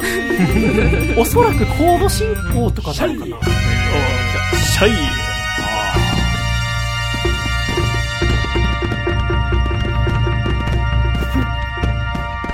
ありがとうございました。愛媛県ラジオでも2012さんの寂しさ、細身のシャイ温度アレンジでございました。なるほど。これにて、すべての作品が出揃いました。はい。はい。では、これから審査に入りたいと思います。今週読んだ3通、プラスこれから発表する5作品、合わせて8作品の中から対象を決めたいと思います。では、5作品、聞いていただきましょう。まず1つ目は、青森県、ラジオネーム、フジモンさんの寂しさです。どんどん年を取ったいつの間にか雑誌を表紙を飾るアイドル気づきゃみんなとした。ウェイビー。子供の頃大切にしていた真っ赤なスーパーボール今はどこにいた？寂しいな寂しい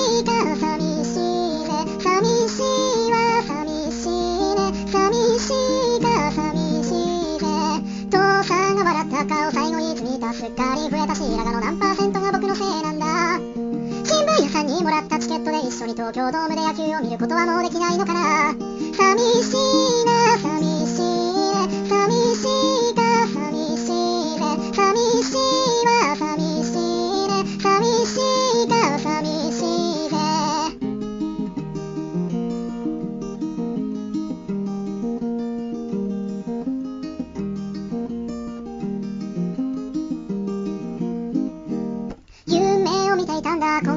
いた仲間と共に高みを目指すそんな自分の姿。でもね現実はそんな甘くないものね何も変わらず僕は今も一人ぽっち。いつだって不安を抱え悩みに追われそれでも気づかないふりをしてる。ふうイェイイェイおふうイェイだけど聞いてよともよ言わせてくれよ。僕はいつも一人を持っている。おー寂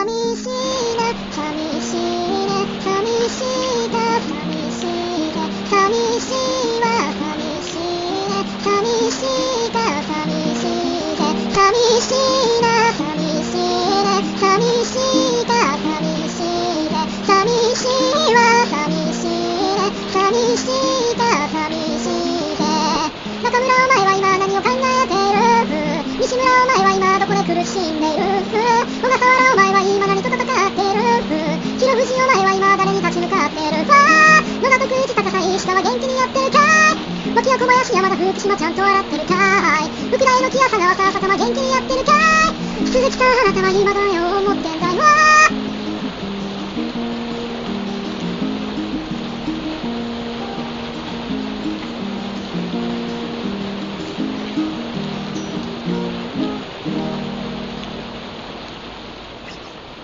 二つ目は、大阪府ラジオネームブラックトリオさんの寂しさ。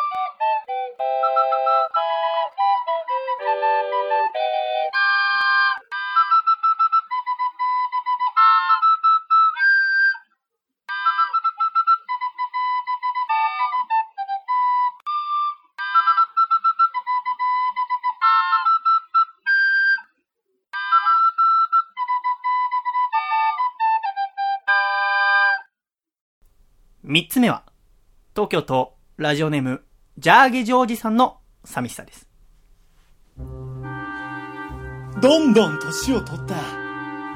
いつの間にか月日ってのは流れるもんだ。雑誌の表紙を飾るアイドル。甲子園で活躍する高校球児。気づきゃみんな年下。子供の頃、大切にしていた。ああ、大切にしていたものってのは、思い出なのか、ものなのか。人それぞれだとは思うが、真っ赤なスーパーボール、これが俺の思い出の品だ。今はどこに行ったかもわからない。声が聞こえる。耳を澄まして。聞いてみな。寂しい。寂しいね。寂しいか？寂しいぜ。寂しいわ。寂しいね。寂しいか？寂しいぜ。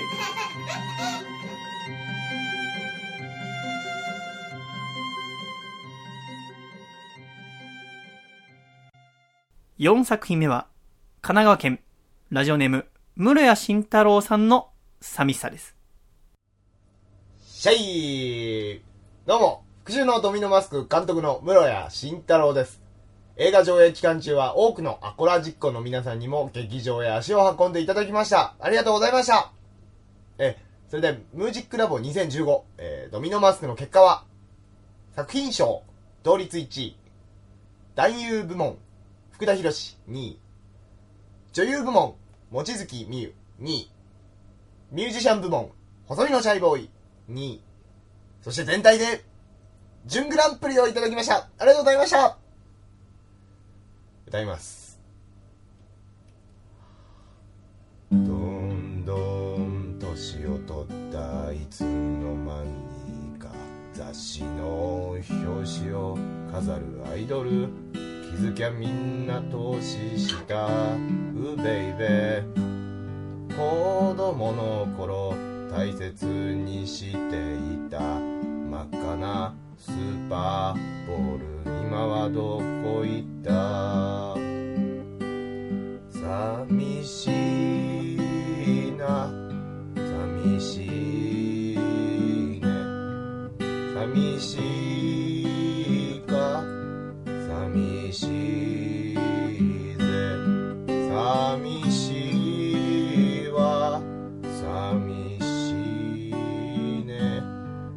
寂しいか寂しいぜ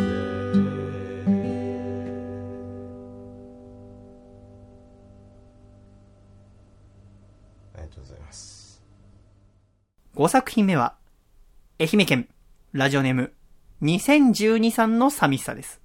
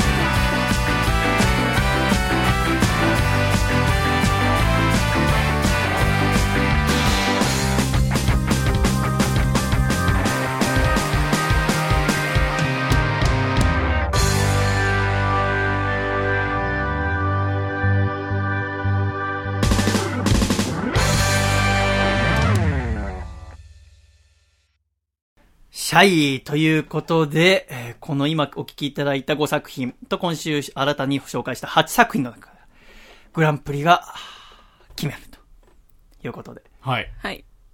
まあ、それぞれの心の中で1位が決まってると思いますが、はい。この最終的な1位は、もう全権を持って私が決めさせていただくと。はい対象は。しかし、せっかくですので、じゃあそれぞれの一番だと思うものをお聞きしたいと思います。では、アシスタントの楓さんが、はい。今回、サミサ選手権で1位だと感じたのはどの作品でしょうか？まあやっぱり寂しさ選手権ですので、一番寂しさが詰まっていたなと思う作品を私は一番だと思ったので、室谷監督の寂しさが一番寂しかったんじゃないかなと思います。では、ラジオネーム、室谷監督の作品を楓ちゃん賞に選びたいと思います。なるほど。確かに寂しかったね。映画でグランプリを取り損ねた気持ちが全てそれに詰まってましたね。はい。なるほど。うん。では、笠倉賞の発表お願いします。そうですね。やっぱり、僕はあの、早送りの、あの、あ作品が非常にいいと思いました。あのあ、すごく切ない気持ちになるんですよね、聞いてて。じゃあ、笠倉賞は青森県のラジオネーム、藤本さん。はい。おめでとうございます。はい。それでは、は大賞の発表のお時間になりました。はい。えのきや先生、ドラムロールをお願いします。ダカダカダカダカダカダカダカダカダカダカダカダカダカダカダカダカダン2015年、寂しさ選手権、王者は、青森県ラジオネーム、藤門さんの作品に決定しました。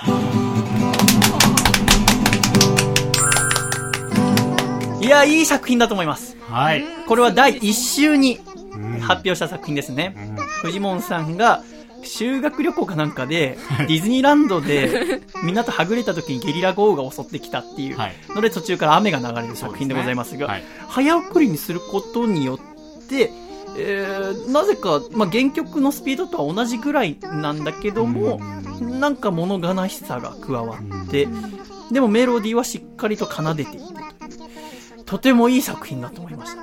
はい。ただまあ、この1ヶ月間ね、なかなか波乱ずくめで、なんせ最初の1週目に作品が1個も来ないという、はい。で、シャイが拗ねて、はい。ね、広島に昇進旅行に行くっていうところから始まった寂しさ選手権でしたけども、そうですね。えー総括としてはどうですか？笠倉先生。うーん、今回、まあ、いろんな角度から作品が、まあ、来たのかなというところと、今まで聞いたことないようなものを、皆さん、まあ、回数重ねてますから、こう、アイデアをこう、絞ってくれたという、そういう、まあ、ね感じですよね。カエルさんいかがでしょう？そうですね。今回は多分今まで以上にいろんな場所に連れてってもらったり、いろんな人に会えるような作品が多かったんじゃないのかなと思います。会えるような作品？あ、人間性がわかるってこと？いろんな人出てきたじゃないですか。あ、そう。どういうこと？いや、別におじさん怒ってないからいいよ。あの、なんだっけ、モノマネのやつです、モノマネの。あーそうそういろんな人出てあとマッドマックスのやつとか。ああ、なるほどね。はいはいああ、なるほど。え疲れてんの？ないです。疲れてないです。元気ですい。や、でもね、私もそう言おうとしまして、いやー、なかなか楽しい1ヶ月でございました。はいえー本当に送ってきてくださった皆様、ありがとうございました。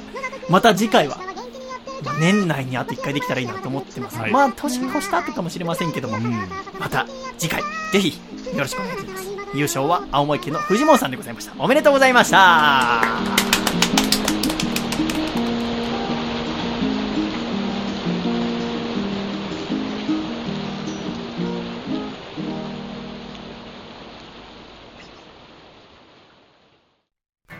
アコラジオ聞きの皆さん、お元気ですか ?2 億万年に一人の逸材、竹下幸之助です。プロレスラー竹下幸之助の強さの秘訣は、離乳食から食べ続けているつくねにあります。ぜひそのつくねを僕の両親のお店、焼き鳥大吉千島店でご堪能ください。名物おかみと美味しい焼き鳥があなたのお越しをお待ちしております。お店の詳しい営業日やアクセスは焼き鳥大吉千島店で検索してみてくださいね。大吉の焼き鳥食べてデッドリフト200キロバンバン上げたったらええねん。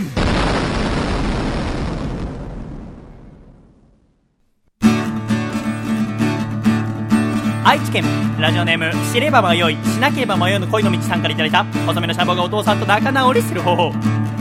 お父さん草抜投手の引退登板を見てでお前の引退はいつなんだ？って聞いてくるのはやめてよ細身のシャイボーイのアコースティックラディオつれづれなるままにアコラジライフつれづれなるままにアコラジライフ。このコーナーではアコラジっ子からいただいた日々の生活や、ふと疑問に思ったことなど、お送りしてまいります、笠倉。はい。では今週もメール読んでいってみましょう。1通目。こちら、大阪府のラジオネーム山口ホテルさんからいただきました。細見さん、笠倉さん、こんばんは。こんばんは。こんばんは。Twitter を見ていると、あいみょんという女性シンガーソングライターの、ナウなヤングにバカ受けするのは当たり前だのクラッカーという歌のミュージックビデオに細見さんが出演されているのを発見しました。思わぬところで飛んだり演技をしている細見さんを拝見できたので驚きました。この作品に出演する経緯や裏話があれば聞きたいですとありますが、そうなんです。出たんです。へちょっと前に話したんですけど、はい。あのー呼んでいただいて、ラインダンスを永遠とやったおかげで歩けなくなる。あー筋肉痛なそれがこのビデオなんですけども、この出演する経緯っていうのは、ラストラムっていう事務所があって、世界の終わりとかが所属してる事務所の人が私の PV 見たことがあって、で、私呼んでいただきまして、いやー、いろいろやりましたよ。なんか最近、この演技だったりっていうものに呼ばれることが多くて、それがまあただちょっと週末とか、この金曜日とかのお仕事が多いせいでちょっとおいけないことが多いんですけど、ありがたいですよね、呼んでいただけるので、見た目で。私みたいにだから、なんですか、見た目が良くなくても、ね、女の子とろくに手も繋がずに26とかなっても、こういうの呼んでもらえるもんだから捨てたもんじゃないですよね。君はだって呼ばれてないわけじゃない。あいみょんさんの PV に。そうですね。笠倉が、笠倉が、ね、ラインダンスしてないわけですしないですねはいええだからみんな頑張ろうって一緒に思うね。はい。多分、だからドミノマスクとかで、カメラ映りがいい体つきにしようとか思って今年入ってからしてましたけど、それが少しプラスに働き始めたのかなと思いながら、ちょっとね、体型維持気をつけていきたいと思います。最近背伸びてるんです、私。ええすごく言われるし、自分でも成長痛みたいなのがしてて。へ私は全ての成長が遅いんですよ。はこのままいけば180つきますよ、多分。え楽しみですね。本当です。では、今週のメールテーマの方に行ってみましょうか。はい今週のメッセージテーマはこちらでした。あなたが初めてビールを美味しいと思った時のこと、教えて。ということで、楓さんはまだ19歳なのでビールは飲めませんが、はいアコラジックの皆さんの思い出話、ちょっと聞いてね、ビール飲むの楽しみにしていただきたいと思います。ですねでは、楓さん読んじゃってください。はい。北海道ラジオネーム、たけしーずグッタイミンさんからいただきました。はい。カエルさんが帰宅した後に、部屋の空気を大きく吸ってビス顔の人、そして皆さん、シャイ。シャイ。はい。吸いやしませんよ。ああ、でもね、あれなんですよ。その空気を吸ってで思い出しましたけど、今週からスポンサーに、えー再びみどりさんとエクストリームパーティーさんが加わっていただきまして、あとハッピータプタさんも加わっていただいたので、ちょっとこの部屋をこれからゲストとかね、あのースポンサーの方が見学来た時のためにと思って、プラズマクラスター空気清浄機を買ったんですよ。その楓さんの後ろにあるやつ。本当だ。そう、大きいのがあるでしょ。これでね、まあ、うさぎも飼い始めましたし、水槽もあるんですけども、空気きれいなね、ままあのうんお送りできるようにしましたので、本当、スポンサーの皆様ありがとうございます。で、何のメールでしたっけ？まだ内容は全然でしたっけ、ね失礼。僕はビール美味しいと感じたことがありません。うん。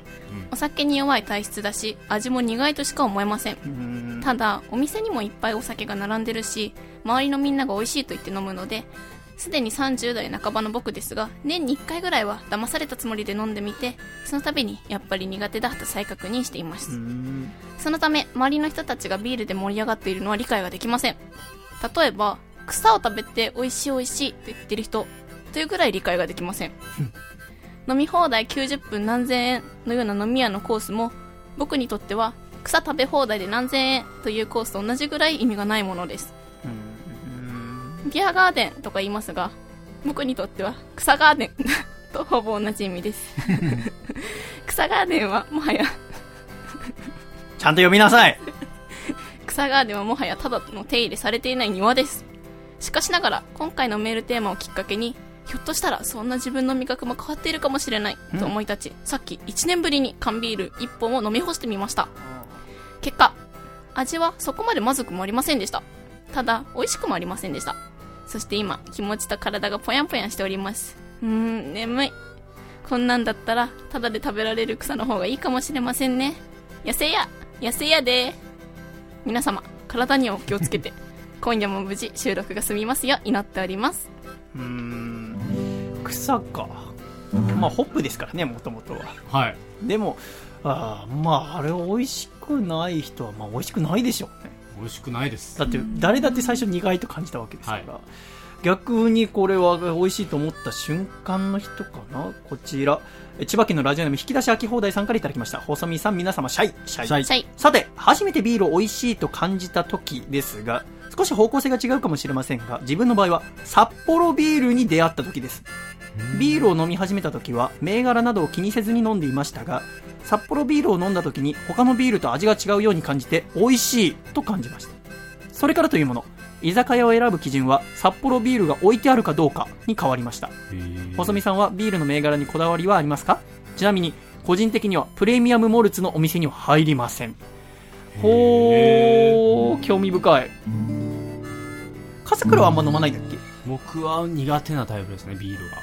ビールは私は朝日が好きですけど札幌ビールと恵比寿は私はだから外で飲むものってイメージがあるんですよだから居酒屋とかであると嬉しいですね。えっとプレミアムモルツは家で飲む時時々お客様とかにもらって家で飲む時はものすごく嬉しいですしなんか飲み放題の時とかにプレミアムモルツが多いイメージがあるんですよ。なのでなんか外とかでいっぱいいっぱいで飲むときは、あー札幌、恵比寿とかだと嬉しいですね。っていうのはあります。でもプレミアムモルツ好きです。僕はいつもあの、麦総会っていう、マルエチだけで売っている、350で1本89円ぐらいのビールがあるんですよ。うんまあ発泡酒か第3のビールですけど、あれがでもすごく美味しいんですよね。あんまり苦くもなく、でも薄くもなく、うん。なんか今の私にぴったりですけどね、うんなんかいつか頑張って毎日朝日飲めるように頑張ってやるぞってちょっと思いますよね。いいもんでございます。では続いて楓ちゃんお願いします。はい。京都府ラジオネーム焼き石にオリーブオイルさんからいただきました。ありがとうございます。皆様、シャイパップ。シャイパップビールを初めて美味しいと思った瞬間が今週のテーマですが、ビール大好きな私は今でも鮮明に覚えています。うん大学の学部生の頃、私はイベントスタッフのバイトをしていました。うんその日の現場は梅田にある大きな劇場で、現場の職人さんの指示に従い、演劇の舞台セットの搬入、運搬、組み立て補助をしていました。室内という密閉空間、飛び交う職人さんの怒号と闇、暑さ、いろんな要因が重なり、バイトを終える頃には心身ともに疲れ切っていました。帰り道、無気力に電車に揺られていると、ふと初めての感情が湧いてきました。ビールが飲みたいそれまでビールを美味しいと思ったことは一度もなく、サラリーマンがなぜみんな寄ってたかってビールを飲むのかいつも不思議に思っていたほどでした。家に着き、缶ビールを開ける、コップに注ぐ、飲む。くー、うまい、しみる、なんだこれ、ビールってこんなに美味しいのか。ビールの美味しさに心が震えました。そして、一つの謎が解けました。そうか、サラリーマンはこれほどまでに疲れていたんだ。大人の階段を一段登った夜でした。といただきました。うーん。なんか聞いてて偉いなと思ったのコップに注ぐっていう。うん。僕缶のまま飲むのが好きなんですよ。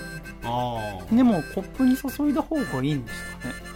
あ。どうなんですかね。要はね、ビール用のコップも家庭用に結構売ってたりするじゃないですか。ありますよねあれをちゃんと冷やしておいて。うん。うん飲むか。僕なんかあの缶のラタタタタタって喉に入っていく感じが好きなんですけどね。うん。笠倉が全然先に執着がないから、すげえつまらなそうな顔あしてるな。んまちょっと感覚がちょっと難しいですよね。わかんない。そえの、君はまだこう、ビールが美味しいと思う瞬間が来てないと？来てないんですよ。ああ、これからか。そうなんですよ。じゃあまだあんまり苦労してないのかもしれませんね。コーラばっかり飲んでますね。あ、そうなんだ。はい。シュワシュワは好きなんですけど。あ、シュワシュワ好きなんだ。はい。んじゃあ、ね、こう、いつか好きになるかもしれない。かもしれないです。では次、楓ちゃん、メールお願いいたします。はい。福島県ラジオネーム北の果肉さんからいただきました。ありがとうございます。はさみさん、笠倉さん、楓さん、シャイ。シャイ。新社会人として働くこと2ヶ月ほど経った頃、うん普段は一人で飲むことはないのですがその日は何を思ったか夕飯を買うついでにバドワイザーを買いました家に帰りちょっとエッチなバラエティを見ながら飲んだバドワイザーはなぜか格別で、それからはビールが美味しいと感じるようになりました皆さんはご当地ビールについてどう思われますか？個人的には美味しいと思うものに出会ったことがないのであまり惹かれませんバドワイザーはご当地ビールじゃないよね。まあそれとは別としてか。まあ横浜ビールとかもあるんですけどね。ご当地ビール。でも、なんかこの、おラジオとか音楽始めてから時々差し入れでご当地ビールいただくことがあるんだけど、それは楽しい。はこんな苦いとか、こんなスッとしてるとか思うから、僕は自分では買わないけど、もらった時の喜びは、ご当地ビールはピカイチかな。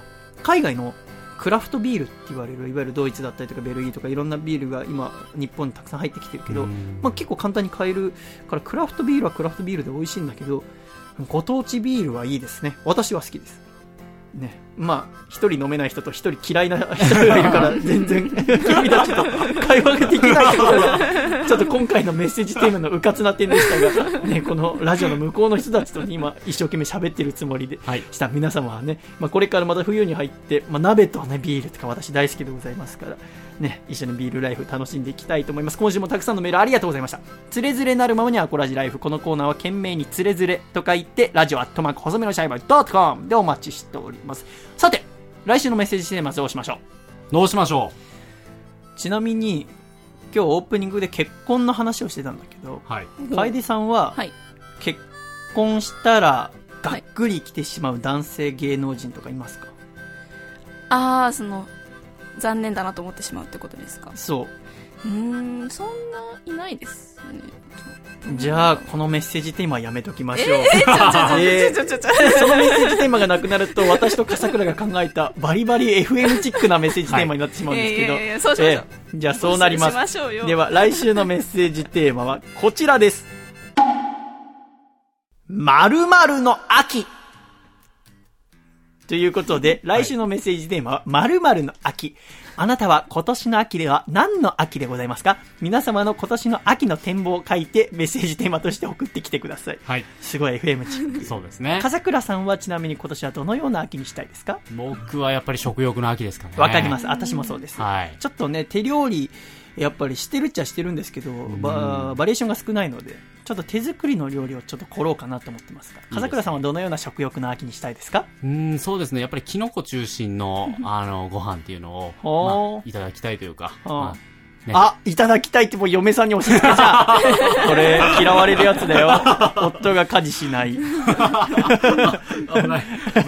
僕も一緒に作ります。楓さんは〇〇の秋どうしたいですか？そうですね今年は読書の秋にしたいですねあ、そうですか。そうですねなぜ？何の本読みたいの？まあ、いろんな本を読みたいですねいろんな大学のこともそうですしもちろんアナウンスのこともいろんな本を読んでいろいろ勉強したいなって思います素晴らしいですうねん。素晴らしいと思います。まあね、その一般的に言われる運動だったり読書だったり食欲だけじゃなくて構いませんので、皆様の今年の秋のこうやってみようと思っていることを送ってきてください。皆様からのメールお待ちしております。では、ジングル。大阪府ラジオネーム山田三号さんからいただいた細身のシャイボーイがお父さんと仲直りする方法お父さんお父さんってお尻でバーコード読み込める？あやっぱり読めないんだ。僕たち親子だね。そう細身のシャイボーイのアコースティックレイディオ。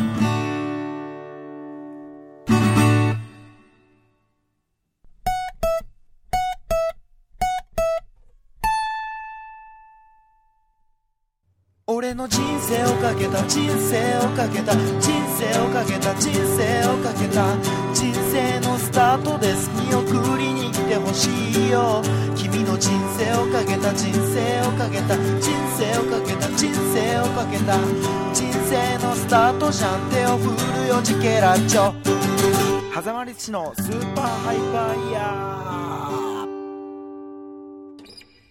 狭間律師のスーパーハイパーイヤー。このコーナーはアーティストの狭間律師くんの新曲を毎週かけております。狭間くんから今週もメールいただいております。シャイさん、風倉さん、楓さん、お疲れ様です。お疲れ様です。お疲れ様です今週も新曲を送らせていただきます。今週のタイトルは、中華食べてーです。そして9月27、28にレコ発ライブを行いました。足を運んでくださったアコラジッコの皆様、応援メッセージをくださった皆様、ありがとうございました。とあります。えー、アルバムもね、ホームページでご予約などをしているようでございますので、よろしければチェックしてみてください。ではお聴きください。はざまりつさんで。中華食べて。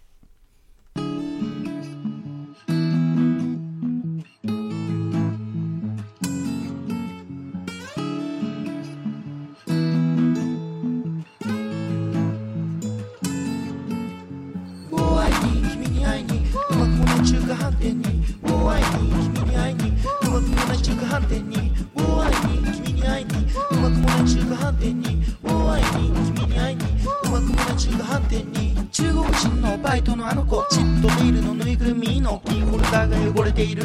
天津甘酢だれカラーちゃん。ER 算数ホイコーロ。ディズニーランド行きませんか？バイトの休みはいつですか？ER 算数ワンタン麺差別的なことを言うおっさん。チャーハンセット食べてごっつぁん。細いタバコを吸うおっさん紹興酒飲んでほな解散新宿御苑前で停車。貧乏学生ティーンエイジャーあの子思う一人天がちいちゃをザーサイ天津飯もう会いに君に会いに。うまくもない中華飯店に。もう会いに君に会いに。うまくもない中華飯店に。もう会いに君に会いに。うまくもない中華飯店に。もう会いに君に会いに。うまくもない中華飯店に。中華食べて。ありがとうございました。はざまり寿司で中華食べてでございました。えー先ほどのメールの中にもありましたけど、レコ発ライブ、えー 2days が無事終わったということで、楓さんも28日に行かれたということで、はい。これ、シャイさんもね、出てましたけども、そうですね。アコラジックの皆さんもたくさん来ていただいておりました。ありがとうございました。栃木県の最速の変態さんや、こちら東京都のラジオネームアメンバー赤いのあゆよさんなどがね、感想のレポートを送ってくれてますので、代表してアメンバー赤いのあゆよさんのメール読んでみたいと思います。スタジオの皆様、シャイシャイ、シャイシャイ、シャイシャイ。半年ぶりのメールとなってしまったことをお許しください。は。あ、半年前と変わらず、彼女ができることもなく、ラジオだけが友達みたいな生活を送っているので、シャイさん安心してください。あ、どうも。さて、この度は先日、下北沢ラグーナで行われた狭間くんのレコ発ライブに行ってきたのでメールさせていただきました。僕は弾き語りのみのライブというのが初めての経験だったので少し緊張していたのですが、トップバッターのミキチュさんは情緒たっぷりな演奏。代わって次の細見さんはパワフルな演奏でステージ上にたった一人で登っているのにこれほど色々な見せ方があるのかと感動してしまいました。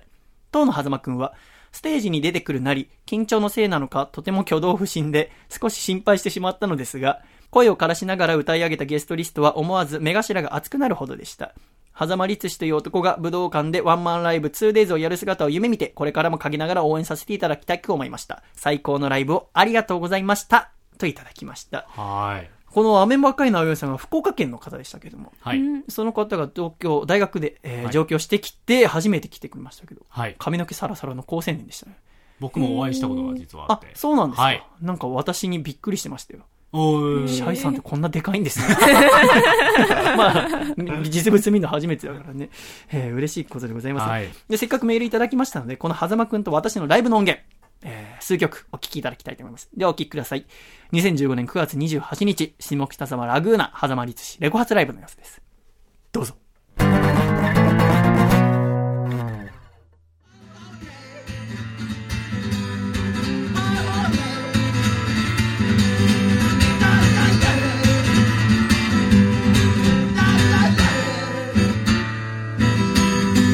の子の恋がうまくいきませんようにという曲でした。ありがとう。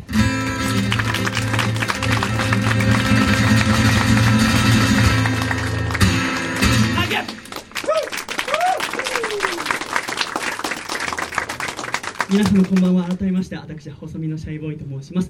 こんばんは、えー、狭間律師くんのレコ発のイベントにえ呼んでいただき光栄でございますしここで皆様とお会いできることとても嬉しく思います。えー、初っ端から3曲、えー私の持っている曲の中でも抜群に暗い曲からスタートさせていただきました、えー最高のイベントになると思います、まあ、あのグラデーションです。あの私が黒く黒くなればなるほど狭間くんが明るく見えるわけですよね。優しい。笑ってしまう自分の優しさに。でも私本当に昨日あのイベントをちょっと横浜出演させていただいて帰ってからこの今日のライブだから明日のライブどうしようかなっていろいろ考えたんです。あのやっぱり狭間くんが主役で、えー今まで頑張ってきて、えーバンドをやりながらえー東京に出てきて奄美大島から出てきてでもバンドがうまくいかなくてそこから一人でシンガーソングライターとして頑張ってで初めて全国流通の CD が出来上がってでこうやってイベントを開いてそれを私もとても素晴らしいことだと思いますし、えー頑張ってほしいなと思ったのでいろいろセットリストを考えた時にあまりもちろん本気では歌うんですけどなんかこう派手な曲だったりとかなんかこう狭間くんの邪魔になるような曲。私が全力で本気でやったら狭間くんなんてへでもないのでそうするとこのイベントの趣旨がやっぱりそのこのイベントの主役は狭間くんですから私はちょっとおとなしめの曲をやったりとかそれこそ暗い曲ばっかりやって狭間くんのこの若さに満ち溢れたものが引き立つようにしたいなってちょっと本当に思いました。あで作業してパソコンでいろいろこうあこの曲この曲ってやってあんまり自分が目立たないような裏に裏に行く、えーこの黒子の精神ですね。とても私は、えー褒められたものだと思います。でも僕一人暮らししてるので誰も褒めてくれる人がいなかったので自分で褒めました。高吉よくやったと。あい。ありがとうございます、えー昨日の夜聞きたかった。でそんな時に、まあ、一通りセットリストが終わった時にちょっとパソコンを開いてツイッターを見てみたんですね。で狭間くんがそういやじゃあ明日の意気込みとか書いてるかなと思いまして花間くんのトイラーを開いて見てみたところ、えー CD が発売になりますと。嬉しいですと。ああいいこと書いてある、えー CD がたくさん売れたら松永千奈ちゃんの全部 DVD 買おうって書いてある。んですこれあの女性陣全く笑ってなくて男性陣だけ笑ってますけど。松岡千奈ちゃんっていうのはあの新進気鋭の AV 女優ですね。あの私も東京出てきてまだ2ヶ月しか経ってないんですけどそれまで本当に、えーなんとか東京でやっていくためにそれまでずっとアルバイトやってましたけど東京出てきてバイトなしでライブで稼ぐためにある程度のね預金貯金とかしなきゃいけないと思って毎日白米ばっか食べて、えーえー友達とかに誘われても遊びとか行かずにでも仕事のお食事とかを断らずにいろんな関係を作って頑張って頑張って頑張って頑張って2年かけて出てきました、えーそのためにお金も頑張って貯める大変さも分かっているので今回のアルバムがえー狭間君にとってこうまた彼はすごくたくさんバイトをしてますけどそれがなくなるぐらい頑張って音楽に集中できるようになれたらいいなと思って僕もいろいろお協力をしてきたし、えー彼のえー今日入った時に渡された彼のアルバムは僕がリミックスをして作ったものでそれも彼の応援の気持ちを込めて全部作りました。その彼が松岡千奈の DVD を全部買いたい私は驚きました、えーその前に、えー10分前に作り終わったえーセットリストに全部×をつけて あいつをぶっ倒すためのセットリストを作ってきたので今日は楽しんでってくださいね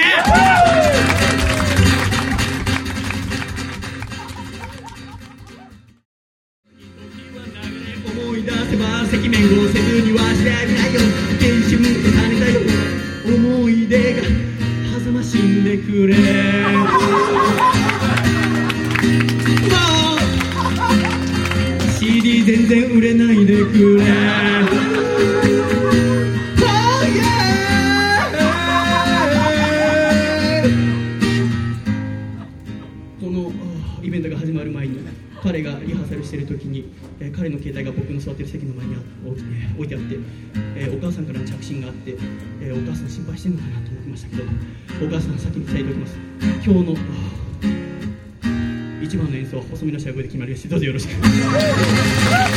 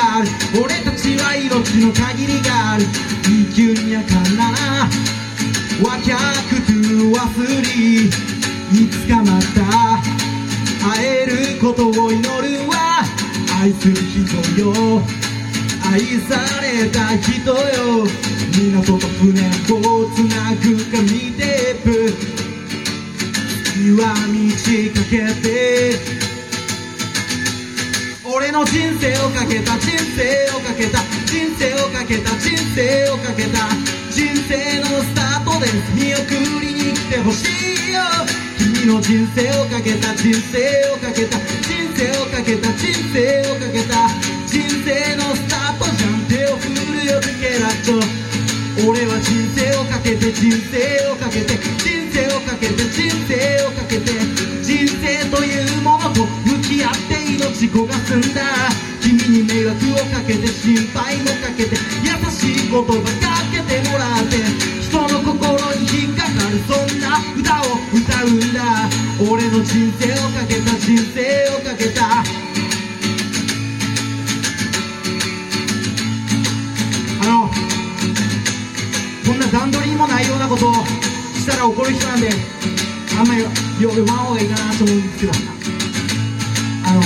にちょっと歌いってもらいたい人がいるんであの細見さん一緒によかったらサビの部分歌っていただけないでしょうか？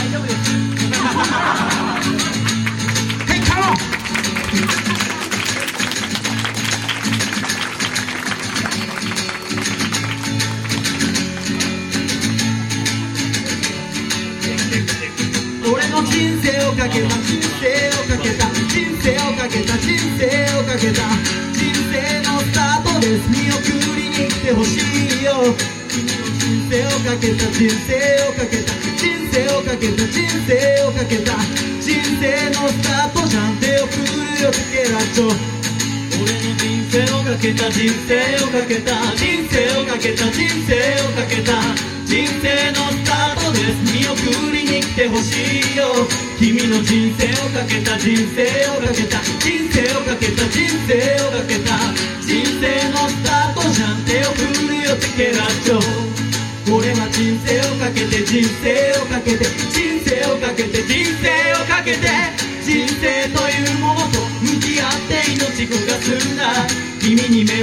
かけて心配もかけて優しい言葉かけてもらって人の心に引っかかるそんな歌を歌うんだ。俺の人生をかけた人生をかけた。本当にありがとうございました俺のいい曲になる俺の人生をかけた人生をかけた。人生をかけた人生をかけた。人生のスタートで手を振るよチェケラッチョ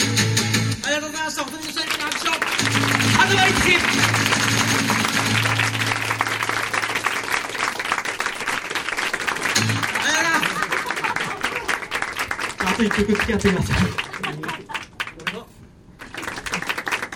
俺があのお前おじさんにおどおどさせんじゃないよ。何やるんだよ。すいませんあの俺が東京に来て恋した女の中で一番好きな女の歌を歌います。今日は本当にありがとうございました。皆さんももしよろしければごご唱和ください。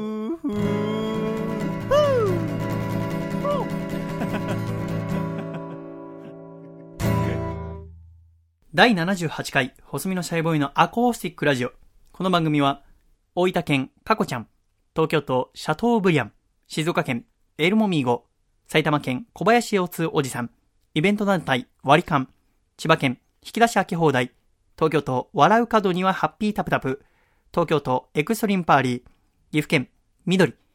以上9名の提供で、細身のシャイボーイと笠倉亮、楓ちゃんの3人でお送りしてまいりました。今週も最後までお聴きくださり、誠にありがとうございました。では、エンディング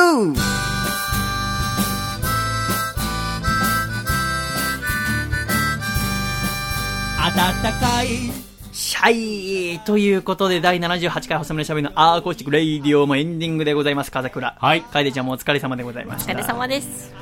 いやーでも秋でございますね。そうですね今日なんかは日中は天気良かったですけども、明け方は暴風で、ね、はいすごく、あ、こんなに雨風強いんだと思いました。そうでしたね。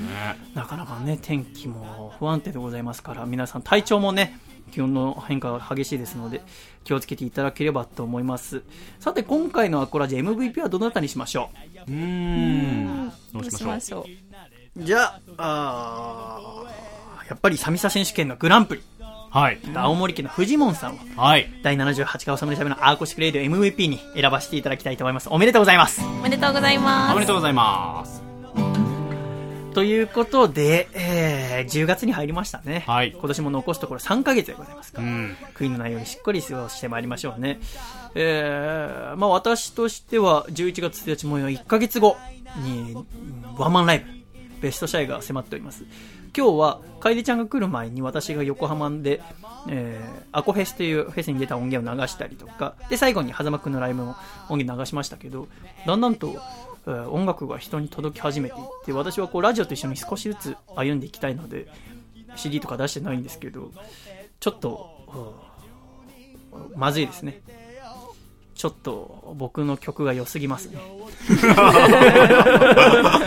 ちょっとこのままだと、私は30歳ぐらいまでは、下北沢ロフトのような小さいライブハウスで、えーワンマンやって、えー終わったら皆さんと一人一人喋って握手をして、サイン書いてお別れしたいと思ったんですけど、このままの勢いだと、多分、自分が想定してよりも早くお客さんが集まるようになってしまいますので、ぜひ、なんかこんな言い方すると自分がすげえカッコつけてるみたいで嫌だけど、今口に出している。でもおそらくそうなりますので、ぜひ、えーね、下北沢11月1日の日曜日来ていただいて、今の社員をね、見ていただけたら嬉しいなと思います。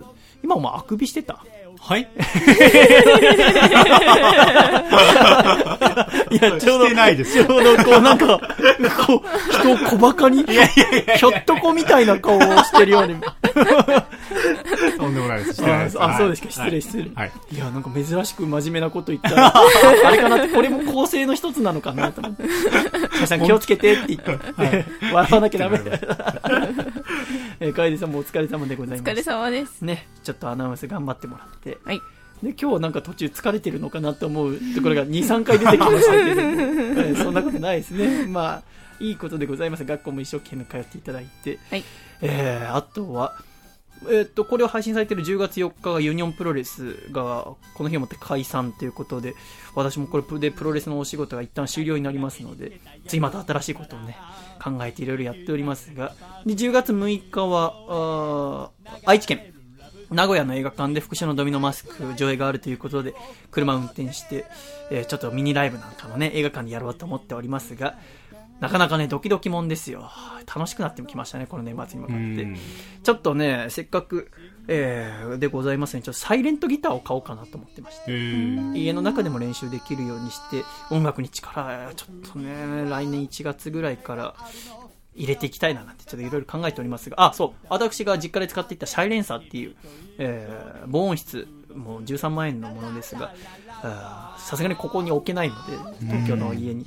なので、えー5万円で今お譲りする方探しておりますので、えーぜひ私のホームページ見ていただいて、で、一つだけお願いがあるのは横浜のシャイハウスまで来ていただけること。あーえー車かなんかで、そうしたら結構大きいですので、そうですよね。えーそれで、ね、私のシャイ連鎖、えーシャイ魂受け継いでもいただければと思いますね。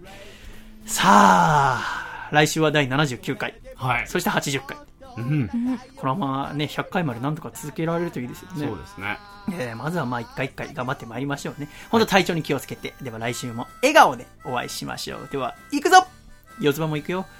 1、2、3、シャイ ありがとうございました。神下選手権ありがとうございました 回だったね。